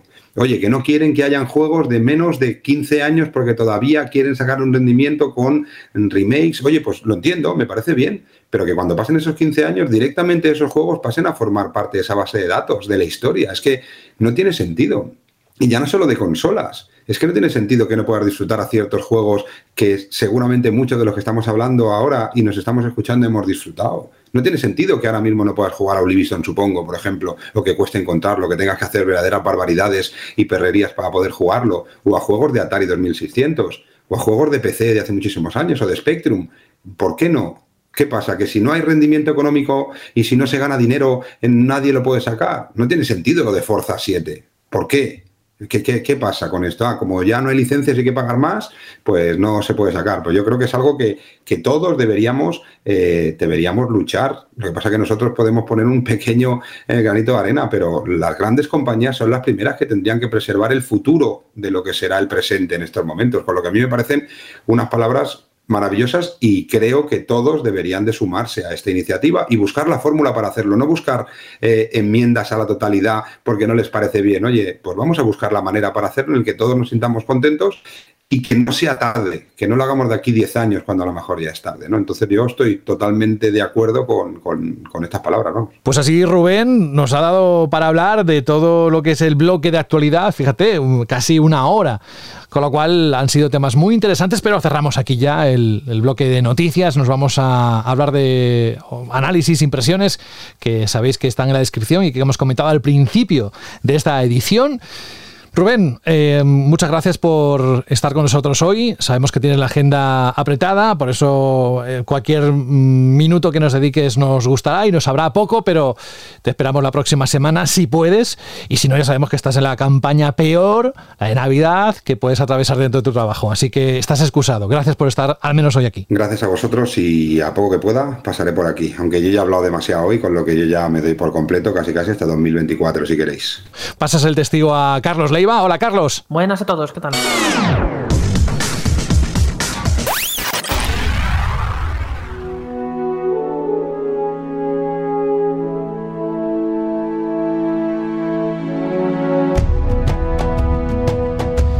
No estabas, Carlos, pero al principio, incluso no sin, grabar todavía, estábamos hablando entre todos un poco cómo le habíamos dado al multijugador de Halo Infinite, porque fue una sorpresa, ¿no? Esta misma semana, precisamente en ese evento del 20 aniversario de Xbox, que nos dijeran que estaba disponible. Evidentemente, yo y muchos de nosotros, y muchos de los oyentes que nos están escuchando ahora mismo, lo hemos, lo hemos catado, pero hoy tú vienes a hablarnos de lo que has podido catar y tus impresiones sobre el modo campaña que llegará en diciembre, ¿no es así? Sí, de hecho todavía es que no me ha dado tiempo ni a probar el multijugador, que más allá de las previews que hice, pero estoy ahí como loco, ya lo tengo descargado, pero nada, he tenido que darle a la campaña. Y no me voy a quejar, ¿eh? eh porque lo que he jugado hasta ahora me, me está molando bastante. Porque, a ver, eh, creo que todo el concepto de cómo han vendido el juego ha sido un poco engañoso o extraño porque yo creo que la gente todavía no termina de tener claro si va a ser un juego de mundo abierto, no lo es. Y mira, la mejor forma de definiroslo es. Es un Halo de toda la vida, de. por fases, en el que tú vas una pantalla tras otra, por decirlo así. Solamente que esta vez hay algunas fases, algunos niveles que se desarrollan en un mapa de mundo abierto, o sea, que intenta emular un mapa de mundo abierto. Pero cuando tú sigues avanzando y llegas a un, digamos, vas al punto de la historia principal que hay en ese mundo abierto, entras en lo que sería el siguiente nivel. Entonces, al final lo que mm, la impresión que a mí me ha transmitido es que son como la evolución de las fases de estas que eran súper abiertas de los primeros Halo, por ejemplo la segunda de Halo Combat Evolved, pues algo como eso, pero a lo bestia, con un mapa mucho más grande, con actividades secundarias para hacer por él y demás. ¿Y qué me he encontrado aquí? Por una parte, que los tiroteos son la bomba. O sea, es, increíble lo que transmiten los mandos cuando manejan las armas, el gameplay, cuando estás disparando, el, arsenal es súper variado y bastante amplio. Eh, cómo eh, reaccionan los enemigos a los impactos cuando los vas golpeando, eh, dependiendo del arma, con la que les des y la parte del cuerpo reaccionan de una, manera, de una manera u otra, tienen varios puntos débiles a los que tienes que ir apuntando para ir desarrollando tus estrategias. La inteligencia artificial es buenísima, al menos yo, yo lo estoy jugando en, heroico, tengo que probarlo todavía en legendario, pero para la primera partida me lo quiero jugar en, en heroico y me está sorprendiendo un montón de, de cómo te esquivan todo, cómo se organizan entre ellos para intentar pillarte por sorpresa o sacarte de los sitios donde te, vas escondiendo, eh, cómo ellos mismos buscan refugio, cómo se van comportando según lo que vaya ocurriendo y según la especie que sea la criatura. Rollo a lo mejor le, rompes el escudo a un élite, lo dejas indefenso y se tira de repente un camuflaje óptico y se vuelve invisible para alejarse de ti y poder, digamos, regenerar su escudo. Y en ese momento, pues a lo mejor ahora tienes nuevos tipos de gadgets y tienes uno con, que puede detectar, digamos, enemigos invisibles, invisibles. Entonces tienes que tirarlo para buscarlo. Y ese tipo de situaciones que hace que cada enfrentamiento, que cada combate se vaya. sea diferente al anterior. Y, y para mí, yo diría que esto es como el punto principal de este Halo. Que Halo siempre ha destacado por tener buenas inteligencias artificiales en los enemigos, pero para mi gusto con Halo 4 y 5 va bajó el nivel respecto a lo que vimos en Rich, que Rich para mí era el tope de la saga. Y aquí creo que ha vuelto a pegar un buen subidón. Y vamos, una maravilla, sobre todo porque estamos en un momento ahora mismo en la industria del videojuego que los estudios no gastan casi recursos en la inteligencia artificial enemigas y al final pues tiene, tenemos unos juegos con unos graficazos increíbles en los que acabamos disparando o enfrentándonos a bichos sin cerebro que te sacan de que te sacan totalmente del juego. Y, vamos eh, es que es súper inmersivo ponerte a combatir en este Halo. Y creo que aquí es precisamente donde el gran punto fuerte del juego en estos combates en todo lo que se genera en todo lo que hay alrededor de ellos y lo, divertidos que resultan. Menos divertido por ejemplo ya sería el, las fases todo lo que son las actividades de mundo abierto que tenemos por ahí para hacer, porque es como muy básico. Al final es conquista puntos de viaje rápido que te sirven como base de operaciones, rescata soldados que hay por ahí perdidos, eh, derrota mini jefes para conseguir armas modificadas y conquista bases mm, fuertes. Lo típico, métete en este sitio, haz los, los objetivos que te manden, arrasa con todo y nada, una cosa menos. Y a mí se me ha hecho un poco como que, bueno, eh, los fuertes al menos están más o menos currados porque todos tienen unas estructuras muy diferentes. Eh, se nota que están más trabajados, tienen diferentes objetivos para hacer en ellos. Pero en general es como. Yo he disfrutado más el juego yendo a piñón a por la historia prácticamente. Durante estos últimos días se han ido publicando varios, varios gameplay. Y a mí me ha extrañado bastante el ver diseño de escenarios que, salvando la distancia, casi parecían las zonas de arena de un Doom, ¿vale? Pero con poquísimos enemigos, con un ritmo muy, muy, muy lento. Y yo no sé si lo que mostraron es algo mal elegido, algo con un nivel de dificultad muy, muy, muy bajo, o qué pasó ahí, pero lo mostrado es casi opuesto a lo que me estás contando. O sea, es un juego, es un shooter realmente frenético, o sea, no, no, me, no frenético en un sentido de un Eternal, frenético en un sentido de que te hagas todo el rato estar moviendo las neuronas y moviendo los dedos. Pues no sé qué gameplay habrás visto, pero yo al menos ya te digo, en Heroico eh, es que hay momentos en los que no sé ni dónde meterme. Es que eh, hay enemigos por todas partes, te vienen disparos, además los hay, hay muchísima variedad de enemigos. Y muchas veces te ponen unas combinaciones que directamente es que te estás acordando de toda la madre de los diseñadores. Y, ya te digo que el juego, el juego es intenso. Eh, además, el ritmo de combate a mí me ha recordado mucho al de Halo 1. O sea, de hecho, hay, tiene muchos detallitos el juego que, te que recuerdan mucho a ese primer Halo. la propia ambientación misma que tiene, que es en. Todo se desarrolla dentro de la eh, Halo Z, que sería una de las. Una instalación Halo que visualmente, pues eso, eh, no deja de ser el típico anillo con mucho, mucha montaña, mucho verde. Y a mí me ha recordado mucho a, lo que vimos eh, en Halo 1.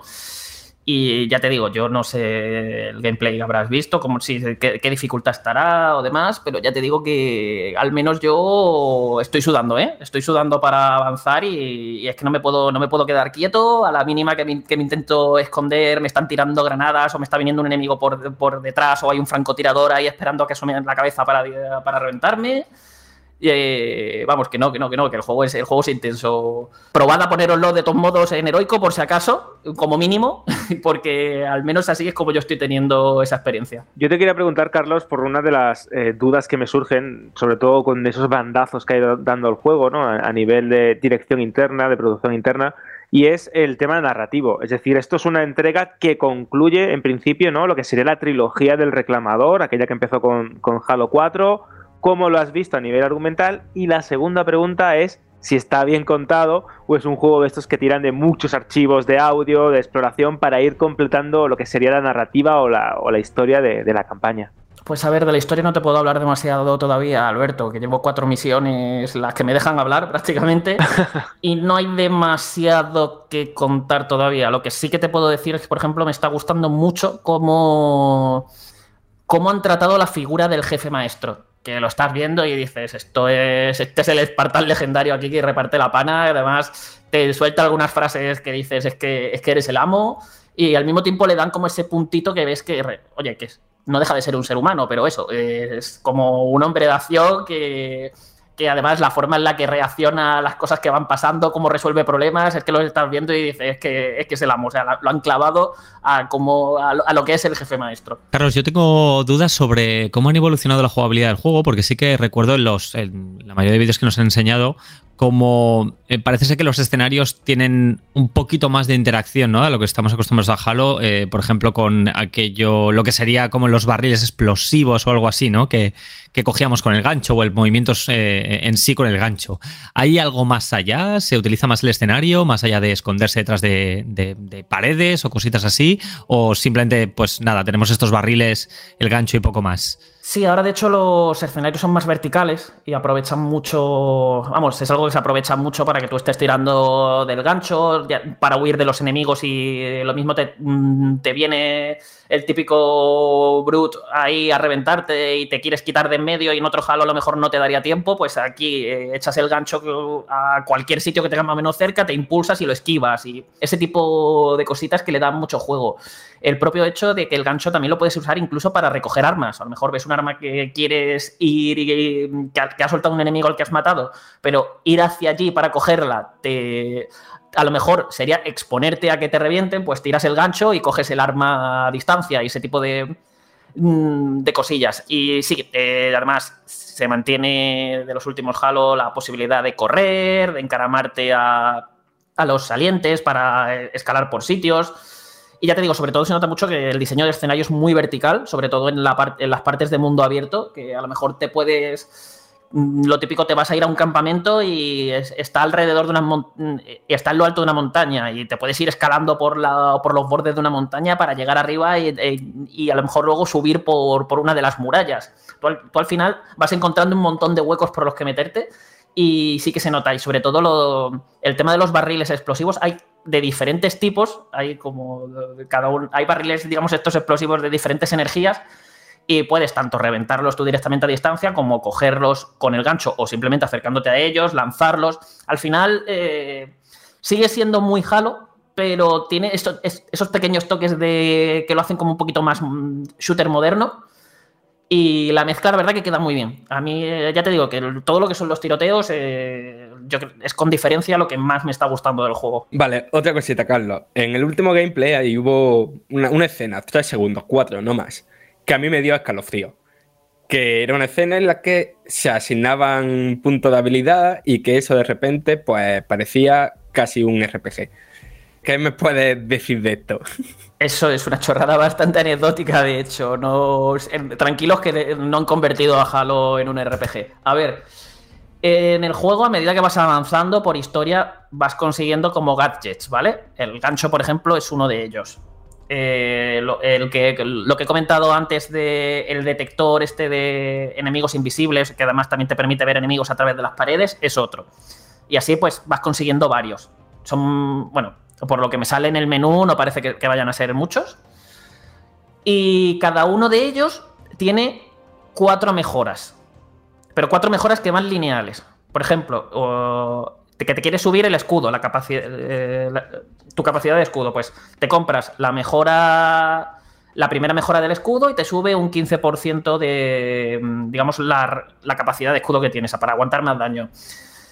Para la siguiente mejora de escudo, eh, pues tienes que invertir más puntos de habilidad. Pues en vez de un punto de habilidad para comprarlo, dos. Y así hasta cuatro. Punto. Y como hay muy poquitos, eh, o sea, es que no te tienes que comer la cabeza como si eso fuera un árbol de habilidades, simplemente los puntos de habilidad se consiguen con unos núcleos que vas encontrando que están por los, mapas, rollo secreto coleccionable, y nada, eso cuando los tienes, simplemente abres el menú un segundo. Eh, a ver, que, quiero mejorar el gancho, que a lo mejor si mejora la primera mejora del gancho que me da, pues hace que electrifique el gancho y lo puedas usar contra los enemigos para aturdirlos. Y por ejemplo, y además eso te viene muy bien. Los típicos chacales que se esconden con los escudos, le lanzas le lanzas el gancho electrificado al escudo y lo dejas aturdido y lo dejas expuesto tienes esas cosillas, pero que no te tienes que comer, uy, voy a tirar por esta rama, voy a, que va, que va, que va, que va. Son por el menú, serán cuatro o cinco gadgets en todo el juego, cada uno con cuatro mejoras lineales que van avanzando de forma progresiva, es decir, no puedes comprar la tercera mejora si no te has comprado la segunda.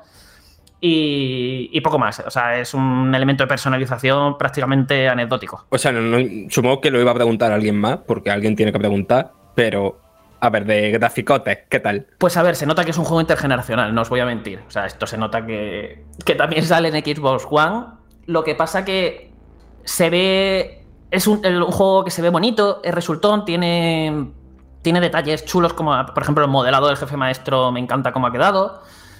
Eh, la distancia de, dibujada, de dibujado es altísima, o sea, estás viendo, estás en, lo alto de una montaña mirando una base, una base que está abajo del todo y estás viendo a los enemigos, por lo que puedes planificarte mejor cómo vas a abordarlo.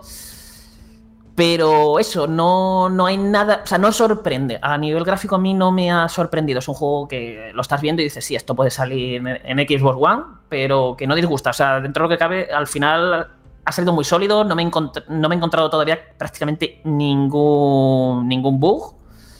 Eh, te pone un montón de elementos en pantalla, es decir, hay tropecientos enemigos mm, correteando por todos lados, todo tiene una escala además gigantesca, como de mundo muy grande, no se resiente lo más mínimo, siempre va a 60 imágenes por segundo. Vamos, la verdad que, ¿Qué es eso? Es agradable, resultón, no, pero tampoco esperéis algo que os vaya a volar la cabeza. De hecho, yo eh, creo que con lo que he comentado de la inteligencia artificial, yo creo que es ahí donde se han ido casi más los recursos, en tener una buena IA que además sepa reaccionar bien con los entornos por los que se mueve, que nunca he visto un enemigo quedándose pillado contra una pared o intentando escalar un sitio que no puedas, siempre están interactuando súper bien con todo lo que les rodea. Yo es que sinceramente prefiero que los recursos se gaten en inteligencia artificial que en graficotes. Pero vaya, eso, cada uno tendrá su opinión. Pero ahora que has mencionado la inteligencia artificial otra vez, estos momentos que, se vieron en el gameplay de eh, vas con, otros marines que no son Spartan y tal, eh, ¿cómo de tontos son? Eh, pues la verdad es que no les he prestado mucha atención porque, a ver, es que lo de los soldados de lo de los marines eh, va un poco de la siguiente manera. Tú, en el mundo abierto, cuando te pones a hacer cosas, rescatas marines, eh, cumples misiones, conquistas bases y tal, vas consiguiendo puntos de valor. Y los puntos de valor cada vez que llegas a una determinada cantidad, desbloqueas algo en los puntos de viaje rápido, que son como tus bases de operaciones. Y en esos puntos, pues, eh, a medida que puedes ir desbloqueando armas para reclamar, vehículos y tipos de soldados. Entonces, cuando vas a esas bases, pues pasas al lado de los soldados y los soldados se van contigo. A lo mejor coges, coges tu Warthog, eh, o sea, lo invocas, te pillas las armas que tú quieras de las que hayas desbloqueado. Y una vez te montas en el Warhawk, pasas al lado de los soldados que te interesen y se suben. Los hay francotiradores eh, para atacar a distancia. Muy listos no son. De hecho, me ha pasado, me pasó una de, de que invoco un Warhawk que te lo traen, te lo traen en un Pelican. y había un soldado debajo del punto donde lo había, o sea, oh, no. a caer el Warhawk y le cayó encima y, lo, aplastó y lo reventó. pero bueno, en combate no esquivan demasiado, se quedan un poco ahí, pero eh, apuntan bien. Es decir, eh, eh, estás viendo que, te ayudan en los combates. están machacando enemigos, además usan armas tochas y, echan una, echan una buena mano. Lo que pasa que, que eso, que tampoco te esperes que te vayan a dar la vida o que esquiven demasiado. Vale, vale, vale. Oye, Carlos, y hablando de vehículos, ¿hay alguno nuevo? Pues yo de momento he visto los de siempre. A lo mismo explorando encuentro modificadores y tal, pero de momento. Vamos, ya te digo que llevo cuatro misiones. Me encontré en una base un Scorpio, ahí para. que, me sirvió luego para ir reventando. Me fui a la historia principal con él reventando a muerte. Eh, y el, el Warfo y el Mongoose. Es así, son los tres que he visto hasta ahora. Llevas cuatro misiones, pero nos encantaría que te hubieses pasado todo el juego ya a preguntarte, pero hasta el 8 de diciembre no sale. Yo creo que Carlos, al menos hasta aquí, creo que es muy interesante lo que nos has dicho. Estaremos muy atentos, hablaremos de Halo Infinite o Halo Infinite en las próximas semanas, en cuanto tengamos el análisis y, nos lo puedas contar. Así que mientras tanto, gracias por acercarte a Banda al Radio y hasta dentro de unos días. Venga, nos vemos. Cuídate mucho. Yo que estaba preparando la banda sonora del juego, ¡buah! Me encantará esto, Dani, escucharlo en los auriculares oficiales de Xbox. Oye, José, que ya que no lo hemos comentado, que, o sí, a lo mejor, pero no me acuerdo, que. ¿Qué posicionamiento? No, ya, está disponible el multijugador de Halo Infinite, que es free to play. Cualquiera que tenga PC, Xbox One o Xbox Series X, S, se lo puede bajar y probarlo. Y bueno, pues eh, dice que lo lanzan en beta, pero vamos, está todo el contenido, está todo perfecto. Lo que pasa es que están haciendo ajustes. De hecho, van a ajustar la progresión del pase de batalla porque ha habido muchas quejas en estos primeros días. Y de aquí, bueno, lo hemos probado varios, pero el que más ha jugado ha sido Dani y que nos haga unas pequeñas impresiones de qué le ha parecido este primer contacto con el multijugador. Ya de cara al análisis, como habremos jugado todos y muchas horas seguro al multi, pues ya más, lo comentado más tranquilamente, pero al menos en estos primeros días, ¿qué, le ha parecido? Dani, dale. Eh, pues, a ver, eh, poco os puedo decir. A ver, se siente, se siente, como bien has dicho, eh, como el multijugador final. La verdad es que ojalá todas las betas fueran así de estables porque la verdad es que eh, es muy, muy estable, el frame rate no baja en ni un solo segundo, está todo el contenido, he contado hasta... 12 eh, modos de juegos diferentes de 4 versus 4 y luego hay un modo de juego más abierto para 8 contra 8 jugadores. Súper divertido, súper dinámico. Em, de entre todos los que podamos haber jugado a Halo en los años anteriores, eh, recuerda muchísimo a Halo 3 y a Halo Reach porque es muy, muy, muy, muy similar el modo de juego. Sin embargo, es bastante más rápido, sobre todo por esos modificadores de los que hablaba Carlos, que me imagino eh, que también estarán en campaña eh, y que se han traído para el multijugador, pues como el gancho, como eh, escudos que puedes soltar en el campo de batalla para protegerte detrás, como el radar o como otras cositas que le dan bastante más dinamismo a las partidas. Son muy frenéticas, son muy rápidas y son muy, muy, muy, muy divertidas. O sea, mm, Tampoco puedo contaros mucho más. He jugado muchísimas horas, pero solo al 4 vs 4, porque eh, es uno de esos tipos de juegos que empiezas a jugar así por echarle un rato y a la que te has dado cuenta llevas 4 horas de, lo entretenido que es. Se encuentra partida enseguida, así que os animo a probarlo por vosotros mismos y descubrirlo. Y, nada, está en todas las plataformas, eh, incluida Xbox One, así que aunque tengáis una consola de las antiguas, eh, lo tenéis a vuestra disposición sin pagar ni un euro. Aunque no tengáis eh, Xbox Gold, que es algo que me sorprende muchísimo. ¿eh? Yo, yo, Dani, ¿sabes lo que me, ocurrió? El otro día, como, como, mencionamos que Battlefield 2042, eh, si tienes Game Pass Ultimate, podías hacer la prueba de las 10 horas. Dije, bueno, venga, me lo bajo y así veo qué tal luce en Series X y juego un poquito y demás. Y te juro que aguanté, aguanté 15 minutos jugando porque me parece de todo demasiado grande, demasiado correr por el campo, demasiado franco, demasiado no sé jugar, vehículos, es súper complejo, súper hardcore. Y dije, yo ya no tengo el cuerpo para esto. Y nada, es que lo, lo cogí y lo borré, ¿no? no duré ni 15 minutos. Y en cambio me bajé el multijugador este de Halo Infinite y fue todo lo contrario porque te pones a jugar y es súper divertido y súper directo desde el segundo uno. Me recuerda a los shooters de toda la vida, me trajo recuerdo de, joder, qué bien me lo pasaba yo jugando a Quake 3 Arena, ¿sabes? Eh, escenarios no muy grandes y ritmo frenético y venga a matar y pasártelo bien todo el rato. Y me gustó mucho, me parece súper divertido y eso, y un shooter multijugador con aroma de, de la vieja escuela, ahora que están de moda, pues que si los Battle Royale, que si conceptos así súper complejos, en escenarios gigantescos, no sé qué, pues eh, un shooter así tan arcade, tan directo, tan de toda la vida, creo que dentro del mercado actual consigue tener personalidad propia eh, por eso, por parecerse a los shooters de hace 10, 15 años.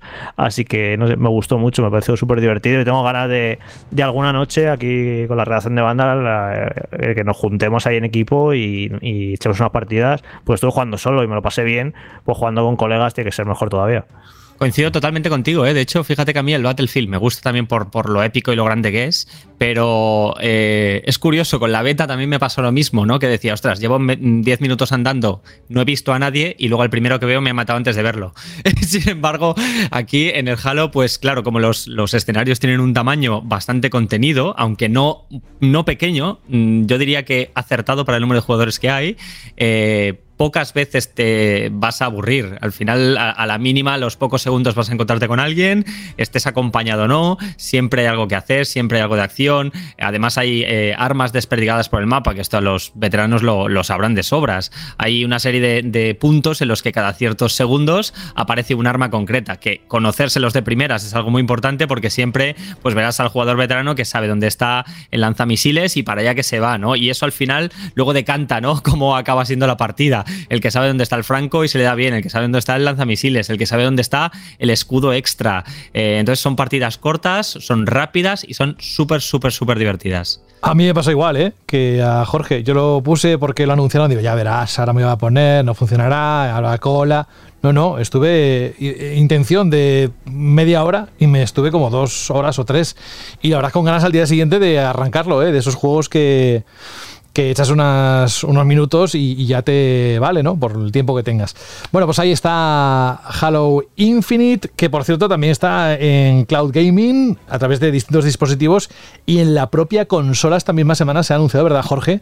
Para que tú si no tienes el juego y no te lo quieres descargar ya directamente de Game Pass, pues accedes al servidor y ya empiezas a jugar, ¿no? Sí, sobre todo los juegos que hay exclusivos de Series X y Series S, pues cualquier usuario de con una Xbox One va a poder jugarlo gracias a la nube, lo que es una, es una auténtica pasada, la verdad, de este servicio. Yo tengo ganas, no lo he podido probar todavía, quiero probarlo porque tengo mucha curiosidad, sobre todo, por ejemplo, esta función de que te puedes navegar por el catálogo de Game Pass y no tienes, necesitas descargarte los juegos porque los pruebas en la nube directamente y si te gusta, pues ya te lo bajas o no, que me parece algo muy chulo y sí, sí, es como un poco el futuro. Y mira que mencionábamos la semana pasada precisamente que la falta de consolas está ralentizando el lanzamiento de la nueva generación y que es normal que PlayStation siga sacando sus juegos en Play 4 y Play 5, pero con esta función lo que está consiguiendo Microsoft es que juegos como Starfield, que van a ser exclusivos de la nueva generación, pues aún así lo puedan seguir jugando eh, los usuarios de One, gracias a la nube que vale, no es igual, no es como la experiencia nativa y no es la más óptima, pero es una manera muy digna de poder jugar esos juegos que empiezan a salir exclusivos de, Xbox Series como, como Starfield, pues los puedes jugar en tu One. Así que me parece una función que, que es una pasada. También yo tengo muchas ganas de probarlo en consola, a ver cómo va. A ver si el input del mando eh, se nota más o menos. Pero bueno, que En consola yo he notado que va mucho mejor, ¿eh, José? ¿Sí? Eh, ¿Sí? Yo sí, lo probé por curiosidad, lo mismo que decía Jorge. El- un día me apareció el botón de jugar directamente, lo probé y me sorprendió muy gratamente, pese a que yo también había tenido mala experiencia en, en un dispositivo portátil. Es que si arreglan eso, Dani, es espectacular, ¿eh? Sí, ¿Cómo esto- se ve? Eso sí es el futuro. Es espectacular, de verdad. Bueno, vamos a otras impresiones. En este caso, quien nos va a ayudar a, a- a conocer un poquito más un juego, porque ha estado dándole cuatro horas a Dying Lights 2. Ya sabéis, el juego de rol y zombies en mundo abierto de Teclan. Se puede erigir como uno de los grandes títulos del próximo año sufrió un retraso, porque lo esperábamos, creo recordar, en diciembre. Si lo digo mal, me corregís, por favor.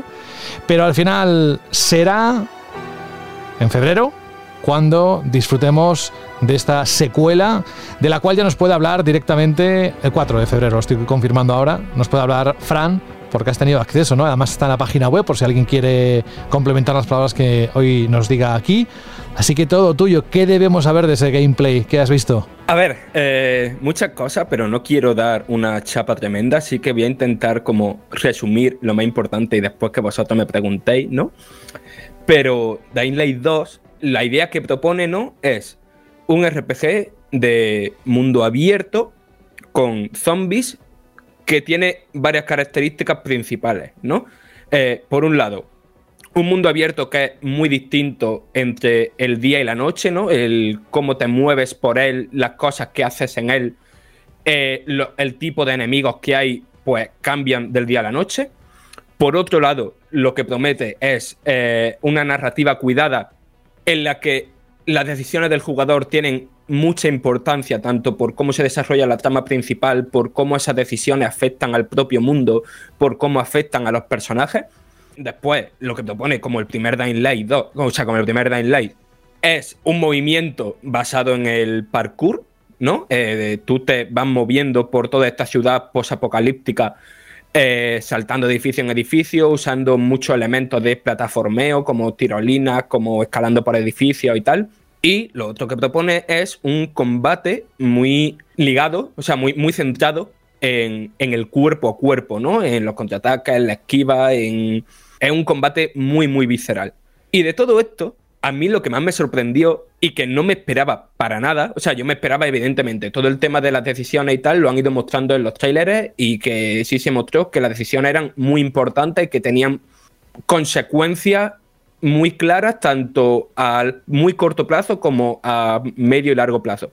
Pero yo lo que no me esperaba era que el juego estuviera tan bien escrito y que se centrara tantísimo en eso, porque el primer Dying Light tenía su cosita, o sea, era un RPG también, pero no estaba tan, tan centrado, ¿no? En, en la historia.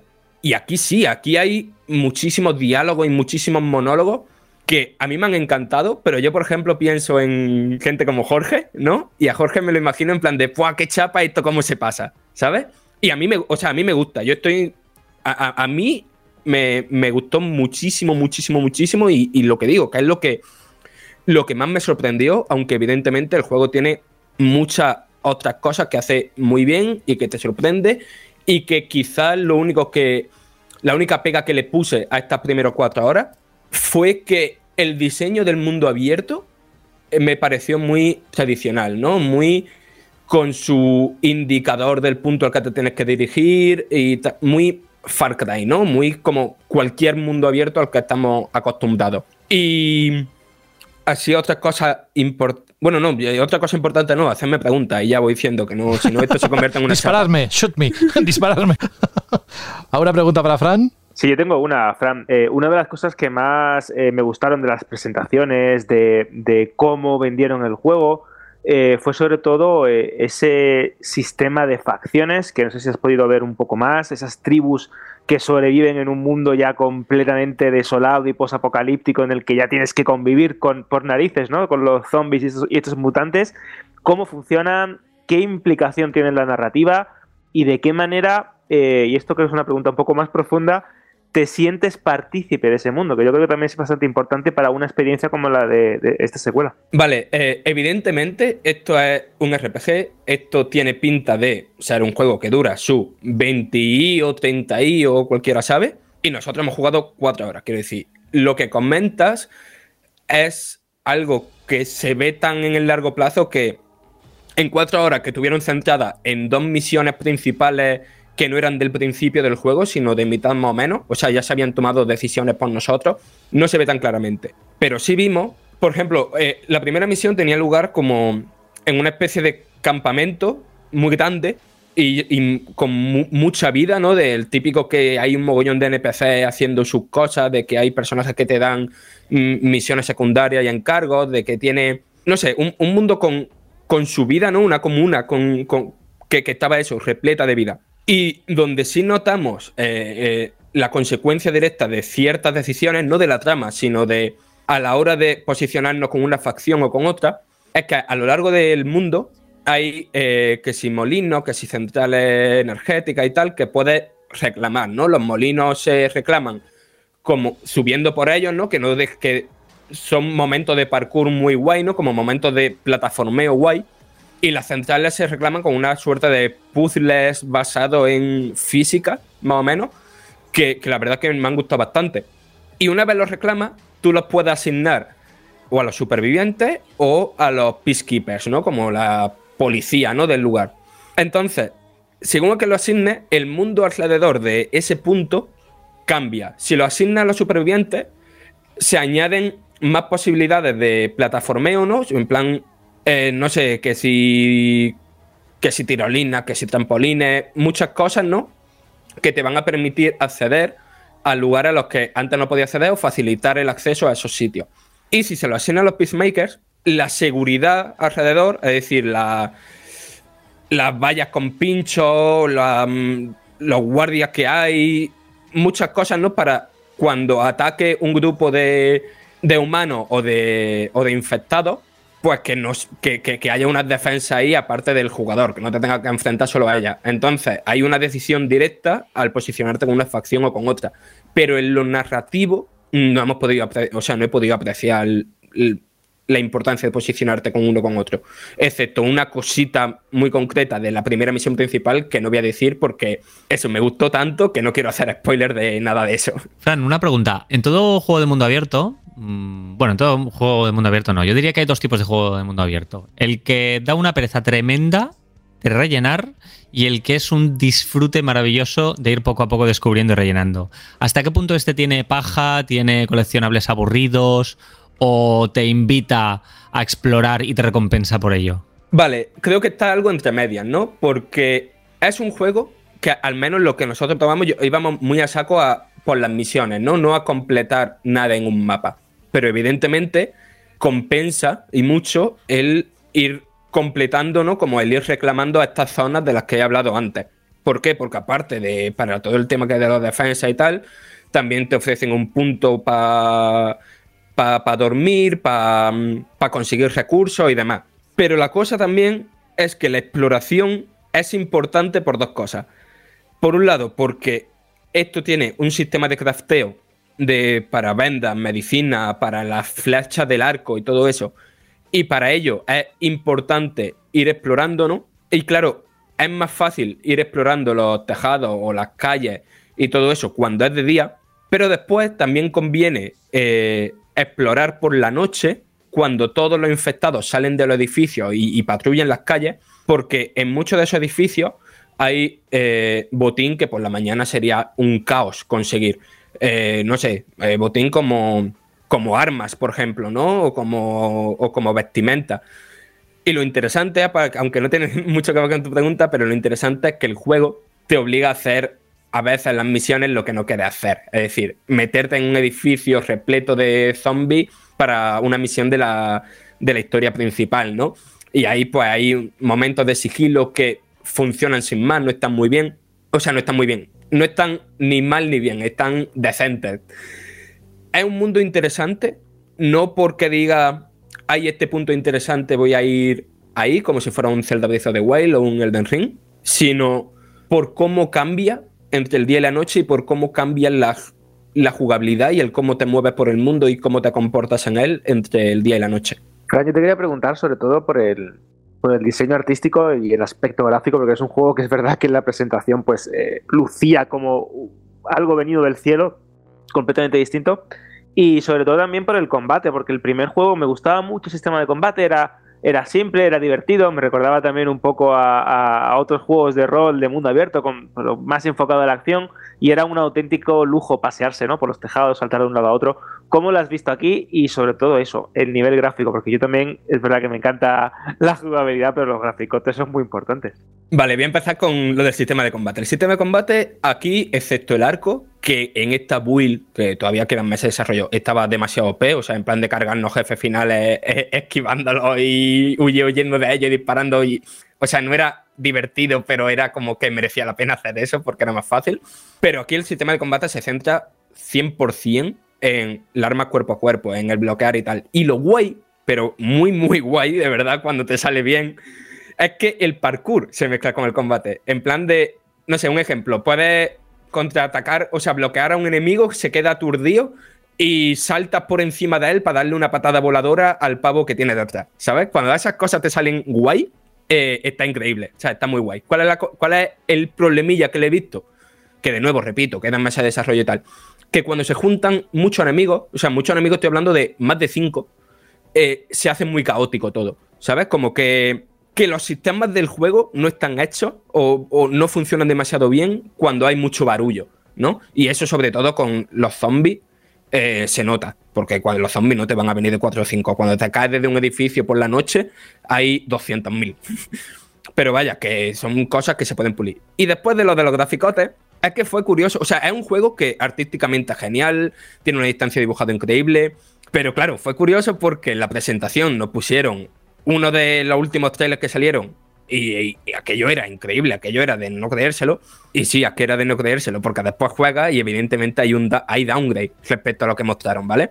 Pero aún así es un juego que se nota que es intergeneracional, ¿no? Igual que ha dicho Carlos antes del Halo, pero que se ve muy, muy bien en la versión de PC que jugamos.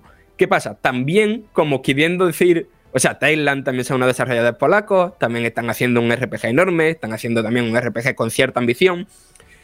Y entonces, pues, eh, también hubo una época de silencio muy larga. Entonces, evidentemente, han visto los comentarios de la gente que dice, uy, a ver si esto va a ser otro Cyberpunk, ¿sabes? Entonces allí había PlayStation 4 para probar la versión de PlayStation 4. Y evidentemente, va a 30 FPS, eh, se ve un poquito peor, pero la versión de Play 4 se podía jugar perfectamente. Había eh, algún tironcillo muy de vez en cuando y que no, no era importante, pero era un juego que, que, se podía disfrutar, ¿no?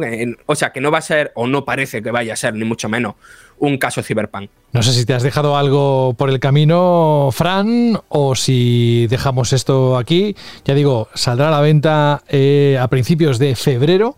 4, de febrero. A principios de febrero, el 4 de febrero. Hemos hablado, fíjate, antes con Carlos de un título que sale el 8 de diciembre. Luego el del 4 de febrero que nos estás contando, que es el Dying Light 2. Pero vamos a uno que sale esta semana. Si quieres, antes eh, de ir al Pokémon, si te ha quedado alguna cosa más para que quede muy claro el, el juego, que sí que no es, y si no, ya pasamos, lo que tú decidas. Nada, mm, a ver, evidentemente se han quedado cosas en el tintero, pero si tenéis más interés en el juego, pues tenéis la impresión en la página web que me, me explayáis a gusto. Muy bien. Venga, vamos a un título que se pone a la venta el 19, es decir, este mismo viernes. Mucha gente le tenía ganas, ¿eh, Fran? Tú no sé si eras uno de ellos, pero tú eres muy fan de Pokémon. A ver, tengo tatuado un Slowpoke, o sea... no hace falta de Sinama.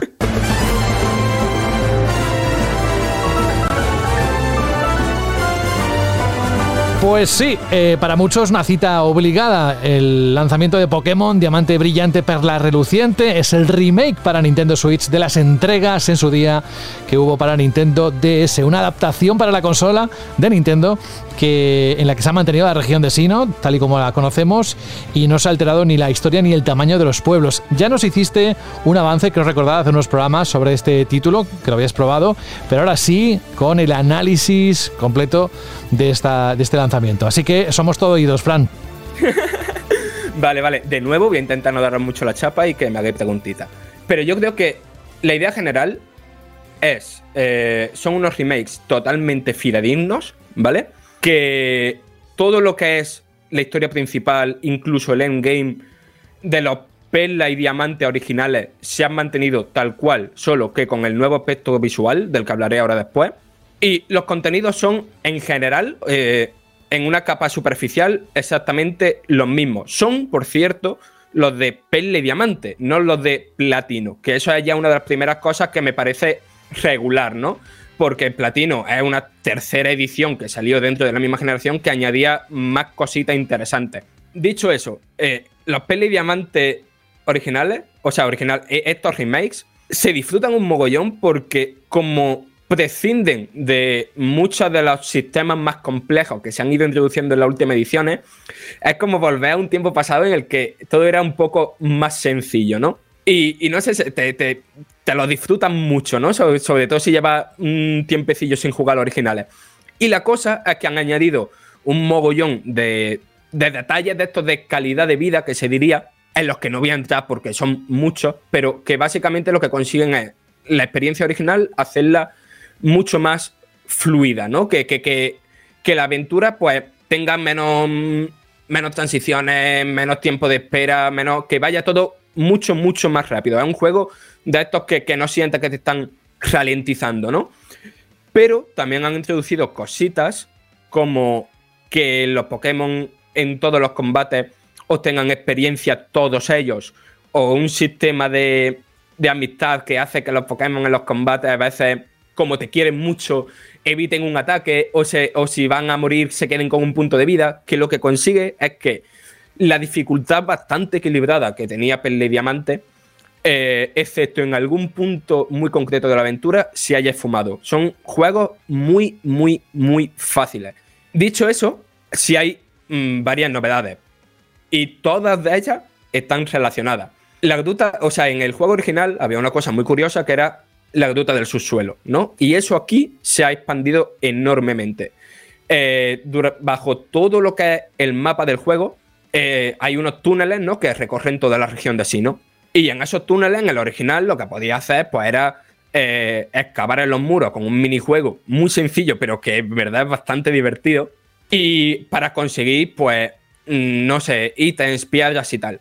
Aquí, aparte de todo eso, consigue una estatua, ¿vale? Estatua de Pokémon. Y esa estatua de Pokémon sirven para decorar la base secreta que te puedes crear en los túneles. ¿Y para qué sirve esa base secreta? Además de para enseñársela a tu amigo o a los jugadores de todo el mundo con los que ahora puedes explorar los túneles.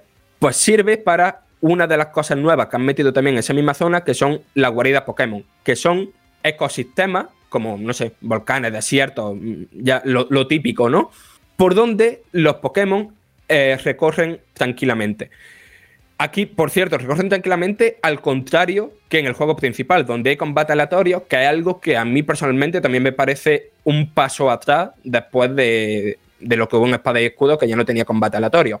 El tema es que, dependiendo de las estatuas que pones en estas bases secretas, cambian los Pokémon que aparecen en esa gruta. Entonces, se crea un, bucle jugable de eh, ir consiguiendo estatuas, de ir yendo a esa zona, capturar Pokémon que no tiene, ir volviendo a descubrir nuevas estatuas, ya sabéis. Y dentro de todo ese loop se añade una cosa nueva del endgame que no estaba en los juegos originales, que es el Parque Hansa, que es un lugar donde se pueden capturar Pokémon de las anteriores generaciones. Es como ese sitio, yo no voy a entrar en detalles porque no quiero hacer spoilers, pero esos sitios, como toda la aventura del juego, juegan mucho con la mitología Pokémon y con, y con la nostalgia, ¿no? Pues entonces, eso sin entrar en detalles, por no hacer spoilers, pero digamos que eso del Parque Hanse de los legendarios también se inserta en el bucle jugable de una vez que te has acabado el juego principal. O sea, lo que quiero decir es que es un juego que ya de por sí es largo y que el endgame da para mucha hora. Pero la conclusión de, en general, antes de que entre en pregunta, es que me parece un remake desaprovechado. O sea, todos los remakes que ha habido de Pokémon, ¿no? O sea, el Rojo, Fuego y Verde Hoja en Game Boy Advance, el Hard Gold y Sun Silver en Nintendo DS, en Nintendo 3DS estuvieron los remakes de Ruby Zafiro. Eran juegos que adaptaban los juegos originales a, al Pokémon moderno, a los gráficos modernos, a las cosas jugables modernas y además añadían cosas nuevas de peso a la aventura principal. Aquí todo eso no está. Son remakes totalmente fidedignos y que incluso conservan el apartado artístico de los juegos originales, aunque mejorado. Da la sensación de que son remakes mucho menos cuidados que los anteriores, que aún así eh, hemos disfrutado mucho, pero que se siente como una oportunidad perdida, ¿no? De que una de las ediciones no solo más queridas por los fans, sino también de las más vendidas. Creo que son las más vendidas justo después de Espada y Escudo. Son las cuartas generaciones más vendidas. Pues eso, que, no se le ha hecho justicia del mismo modo que, se le hizo justicia a, los anteriores, que los anteriores remakes hicieron justicia a los juegos originales. yo recuerdo cuando se anunciaron los juegos, eh, uno de los aspectos que fueron más criticados y quizás lo que causó más polémicas de estos remakes fue el apartado artístico y el apartado gráfico. Sé que eh, han ido mejorando poco a poco, que no tienen nada que ver, entre comillas, ¿no? con aquello que mostraron al principio, que es, un juego más vistoso, más bonito, mucho más cuidado de lo que se presentó. Pero cuéntanos más, porque creo que en el análisis dejabas claro que había como algunos fallos y algunos descuidos técnicos que afeaban el, apartado artístico ya de por sí polémico. ¿Qué nos puedes decir? A ver, pues varias cosas que comentar sobre esto. Lo primero, el juego es super cookie, no llega al nivel de cookismo, ¿no? Del Zelda Link's Awakening, por ejemplo, pero está ahí, está ese nivel. Está, es un juego que lo ves y que está todo el rato, uy, qué bonito, ¿no? Y que llega a ciertos paisajes y tal, y dices, uy, que, que, no sé, esto es mm, muy cookie todo. Pero es cierto que tiene descuidos y cosas que, que, quedan feas, ¿no? Por ejemplo, aquí ahora, eh, mientras exploras el mundo, eh, te puedes, puedes hacer que uno de tus Pokémon te siga, ¿no? Por todos lados a veces la animación que hacen, que, eh, que, eso tiene un trabajo, ¿eh? O sea, de que los 400 Pokémon todos tengan su animación de, de distinta de, al moverse cuando te persiguen, eh, quiero decir, eso tiene su trabajo. Pero a veces la animación se corta y están flotando por ahí cuando estás andando por sitios estrechos, yo qué sé, en plan de que haya dos puentes paralelos, ¿no? Pues corres rápidamente de un puente al otro y se quedan atascados en, el puente anterior y se teletransportan de repente al puente en el que estás. O se quedan atascados con esquinas. No sé, son cosas eh, feotas. Algún bug que he visto que yo no me había encontrado bugs visuales, ¿no? De un personaje que se teletransporte o cosas así en, en ningún juego de Pokémon y lo he jugado todo. Y que encontrármelo aquí fue, ostras, que, que, raro, ¿no? Esto en un, juego de Pokémon. Después, no sé, el mundo como es el mismo, está como los muros, los caminos de las montañas y todo eso, está diseñado para un movimiento en cuatro direcciones. Aquí el personaje, que porque tenemos el joystick y tal, se puede mover en ocho direcciones. Entonces, ¿qué pasa? Que a veces está todo el rato como chocándote, como quedándote atascado en esquina. Y eso, pues eso es frustrante. Pero más allá de eso, para mí el problema, más que en los fallos técnicos, está en que se pierde un poco la esencia de un remake, ¿no? O sea, tú cuando juegas un remake de un juego muy antiguo, tú estás siempre preguntándote cómo habrán recreado esto, ¿no? ¿Cómo habrán recreado esa zona que era mm, súper vistosa en el original, pero que claro, que han pasado 15 años, esto con la tecnología de ahora tiene que ser la leche. Pero claro, como lo que han hecho es lo mismo, el mismo estilo visual, pero con mejores efectos, con, un estilo alta definición y tal y cual, pero el estilo es el mismo, no, tiene esa sensación de sorpresa, ¿no? Que tienes con prácticamente cualquier remake. No, no, tiene, no esperas llegar a este sitio para ver, uy, ¿cómo habrán recreado este sitio? Porque ya sabes cómo lo van a recrear, igual con mejores gráficos. Y después un detalle que yo soy de. A mí me gustó mucho, evidentemente tenía sus su cutreces técnicas, ¿no? Pero a mí me gustó mucho el estilo artístico de Espada y Escudo. Y había detalles como, no sé, todas las casas, los mil detalles que tenía la decoración de cada casa y tal, que, eran, se veían que eran entornos, que, que, había vida ahí. Y aquí no, han añadido nada de eso, han cogido las cuatro estanterías que estaban en los juegos originales, porque evidentemente un cartucho de Nintendo DS pues no tiene espacio para meter 8000 ítems en cada habitación. Y, lo han puesto en alta definición. Todos los, hogares, los centros Pokémon, todo eso se, se ven faltos de vida. Mira, vamos a dejarlo aquí y vamos a decir, si te parece, Fran, que tras 15 años desde su lanzamiento original, pues tenemos aquí la cuarta generación ya a la venta de la saga y que quien quiera conocer más a nivel visual, pues tiene el videoanálisis en la página web e incluso tiene una nota de voz de unos dos minutos y pico donde rápidamente Fran nos cuenta lo que ha encontrado ¿no? en el análisis muy rápido. Lo que pasa es que, claro, no es lo mismo que tenerla aquí en el programa y disfrutarle con detalles que luego no, no tiene tiempo para, para contar de la forma que lo hace aquí. Así que muchas gracias, Fran, por traernos las impresiones de Dying Light 2 y el análisis de Pokémon Diamante Brillante y Perla Reluciente. Ahora sí. Gracias a vosotros por aguantarme. Ahora puedes respirar, tomarte un poco de agua, un poco de cerveza, lo que tú quieras, porque vamos a pasarle el testigo del protagonismo del programa en la última parte que nos queda de esta edición número 12 de la novena temporada de Banda al Radio. ¿A quién? A Alberto.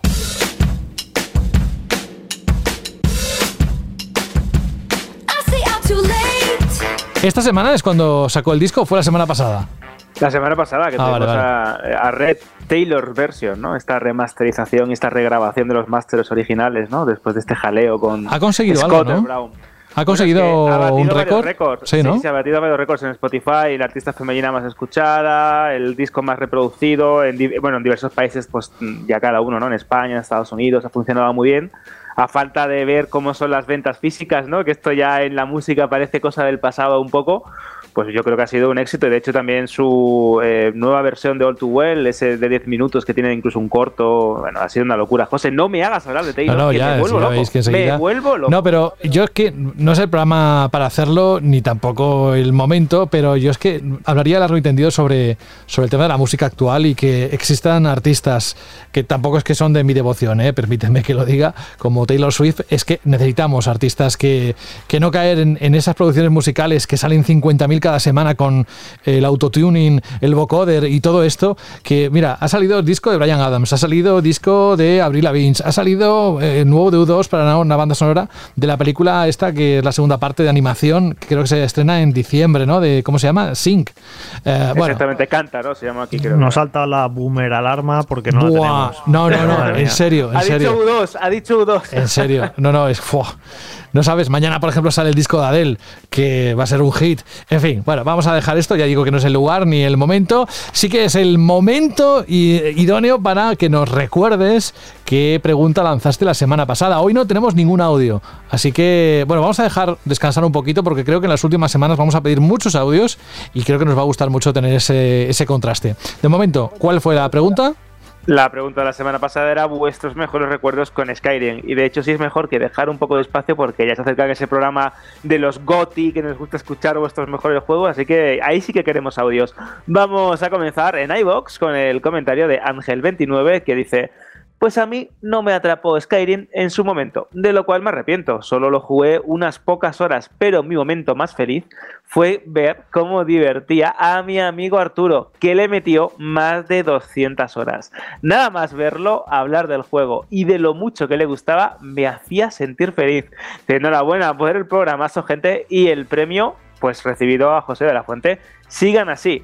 También quiero agradecer los comentarios de em, eh, X Stonehex, un, un nick bastante complicado que nos mandaba saludo desde Sonora. Yo me haría México, uno- Con muchas Sí, K y muchas sí. H. que tú Sí, digas, sí, sí, este, sí, sí. Aquí ¿Esto se se muere. pronuncia? De aquí se muere. También el de Raúl. Y vamos a finalizar con el de Atlanz, que dice Albertos fans. Secretos inconfesables que provocas que cuente. Pues mira, ahí. No he jugado a Skyrim. Su lanzamiento me pilló en muy mala época, en un tiempo donde las joyas de entonces me pasaron completamente desapercibidas. Con mucho trabajo y con un PC que me cubría con partidas rápidas en el free to play del momento. Y lo sé, no tengo excusa por no haber jugado a la cantidad de reediciones que ha tenido pero lo tengo en lista de espera. Y el mundo abierto, ojo, me da mucha pereza. Y más tras haber jugado el Zelda Breath of Wild y dejar el listón muy alto. Y después tenemos un off topic que lo tengo que leer. Dice: De hecho, aunque no haya conseguido el acceso a la beta de Elden Ring, le veo ciertos parecidos, como por ejemplo el de las minis mazmorras. Este se parece un poco a esos Skyrim. Dice, por cierto, ahora quiero que dejen de llamarle el vinagres a Jorge. En tal caso que sea San Vinagres. Dices, broma, yo también quiero una beta. Cuando pueda, mando un audio. Un saludo para todo el equipo. Sois lo mejor del podcasting o de la podcastfera. Dice, ojo con el trabalenguas. Me lo han puesto Te lo complicado ponen hoy, ¿eh? complicado. Sí, sí, sí. Me gusta, me gusta hacerlo más a menudo. Bueno, que Alberto, oye, muchísimas gracias por estar aquí. Si no te vas, y os lo digo a todos, em, vais a escuchar un par de anécdotas de un juego muy conocido, muy querido, que vamos a poner al final para acabar el programa. Pero mientras tanto, Alberto González desde Málaga, muchísimas gracias, un gran abrazo para, para allá y que te esperamos la próxima semana. Exacto, la semana que viene nos vemos y la pregunta Shirley de la semana que viene, que creo que es un debate que puede dar pues pie a conversaciones interesantes en iBox o en Vandal o a través de audios en radio.vandal.net y también os recordamos que nos tenéis en Spotify, por si os queréis escuchar por ahí. Entonces, ¿qué, ¿qué pensáis sobre los NFT en la industria del videojuego? Ya sabéis qué pensáis sobre los NFT en la industria del videojuego, la palabra de moda llega a nuestro hobby preferido. Así que, sin más, la semana que viene nos escuchamos. Cuídate mucho. Adiós. Adiós.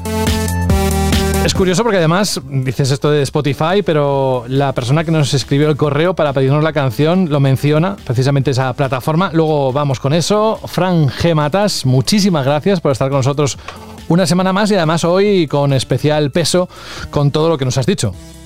Mm, a ver, mucho. O sea, esta vez no voy a decir muchas gracias por tenerme porque estoy mirando la hora y quiero decir, ¿Cuánta hora, ¿Cuánto rato ha durado Todama? Porque yo me quiero ir a jugar al Halo Infinite ya. Pues estamos cerca de las dos horas, no, no, sé si llegaremos, pero nada, vete, vete, tranquilo. Tú también, si quieres, quédate y te cuento un par de anécdotas, va, lo digo, del juego de las sofás. Pero eso es tu lección, si no, te lo escuchas en podcast después. Vale, vale, vale, me queda, me queda. Gracias, Fran. Cuídate. Y también Dani Paredes, muchísimas gracias por revelarnos incluso cosas que no sabíamos sobre esa luz ultravioleta para ver lo que hay en el mando. Además, no solo en el mando de 20 aniversario, sino también en la caja especial de Series X edición Halo Infinite o Halo Infinite, ¿no? Ahí si pasas la luz, ¿qué, qué es lo que sale?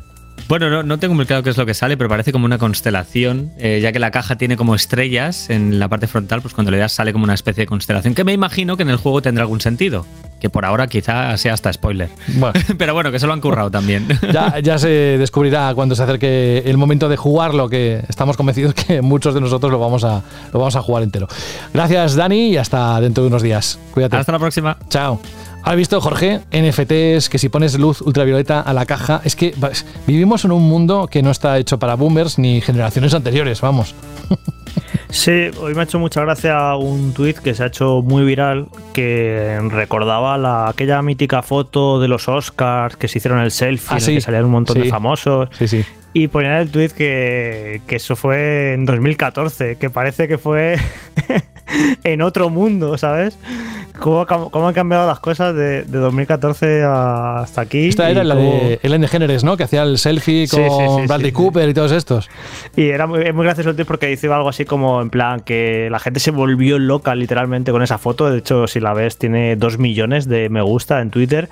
Y es en plan, la gente se volvió loca con esto y, es en plan, y, pero ¿a quién le importa una mierda esto, no? Desde, desde la perspectiva de 2021 nos parece como algo muy extraño, ¿sabes? Que la gente se volvía tan loco con esa foto cuando estamos aquí, que si multiversos, que si NFTs, que si no hay microchips, que la contaminación, que estamos en un mundo ya casi cyberpunk un poco en ciertos aspectos y ese play no ha pasado tanto tiempo, pero 2014 ya nos parece el, viejo mundo prácticamente. Es que esa frase de o te mueves o caducas, que me parece que era de un anuncio, está más presente que nunca, ¿no? A poco que te despistas te empiezan a salir términos que dice, ya me he perdido. Y sobre todo en Twitter, en las redes sociales donde todo va mucho más rápido.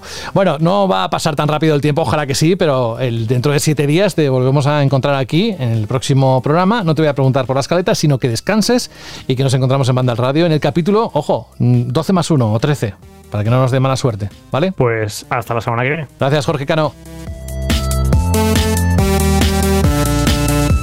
Y vamos con la petición que tenemos con anécdotas con anécdotas del, del juego, eh, curiosidades más bien, que no es que lo cuente, sino que luego buscando para documentarme sobre la canción o sobre eh, el juego, pues me gusta siempre contar aquí.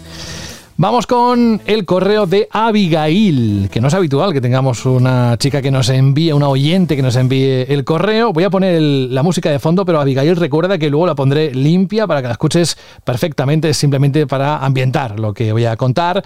Hola, soy Abigail, nunca me he perdido ningún programa vuestro desde que estáis en Spotify.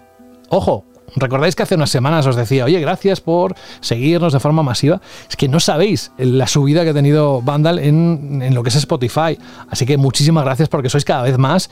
Y, y mira, este ratito que pasamos, que preparamos, largo ratito que preparamos el programa y lo ejecutamos, eh, sirve para que os contemos cosas que os interesan y lo escuchéis. Así que muchísimas gracias, lo digo también siempre, por elegirnos, que parece una frase hecha, pero esconde mucho contenido detrás. Sigo el correo, dice, me gustaría que pusieseis una canción, la cual me acongoja un poquito. Dice, estoy hablando del tema de The Last of Us.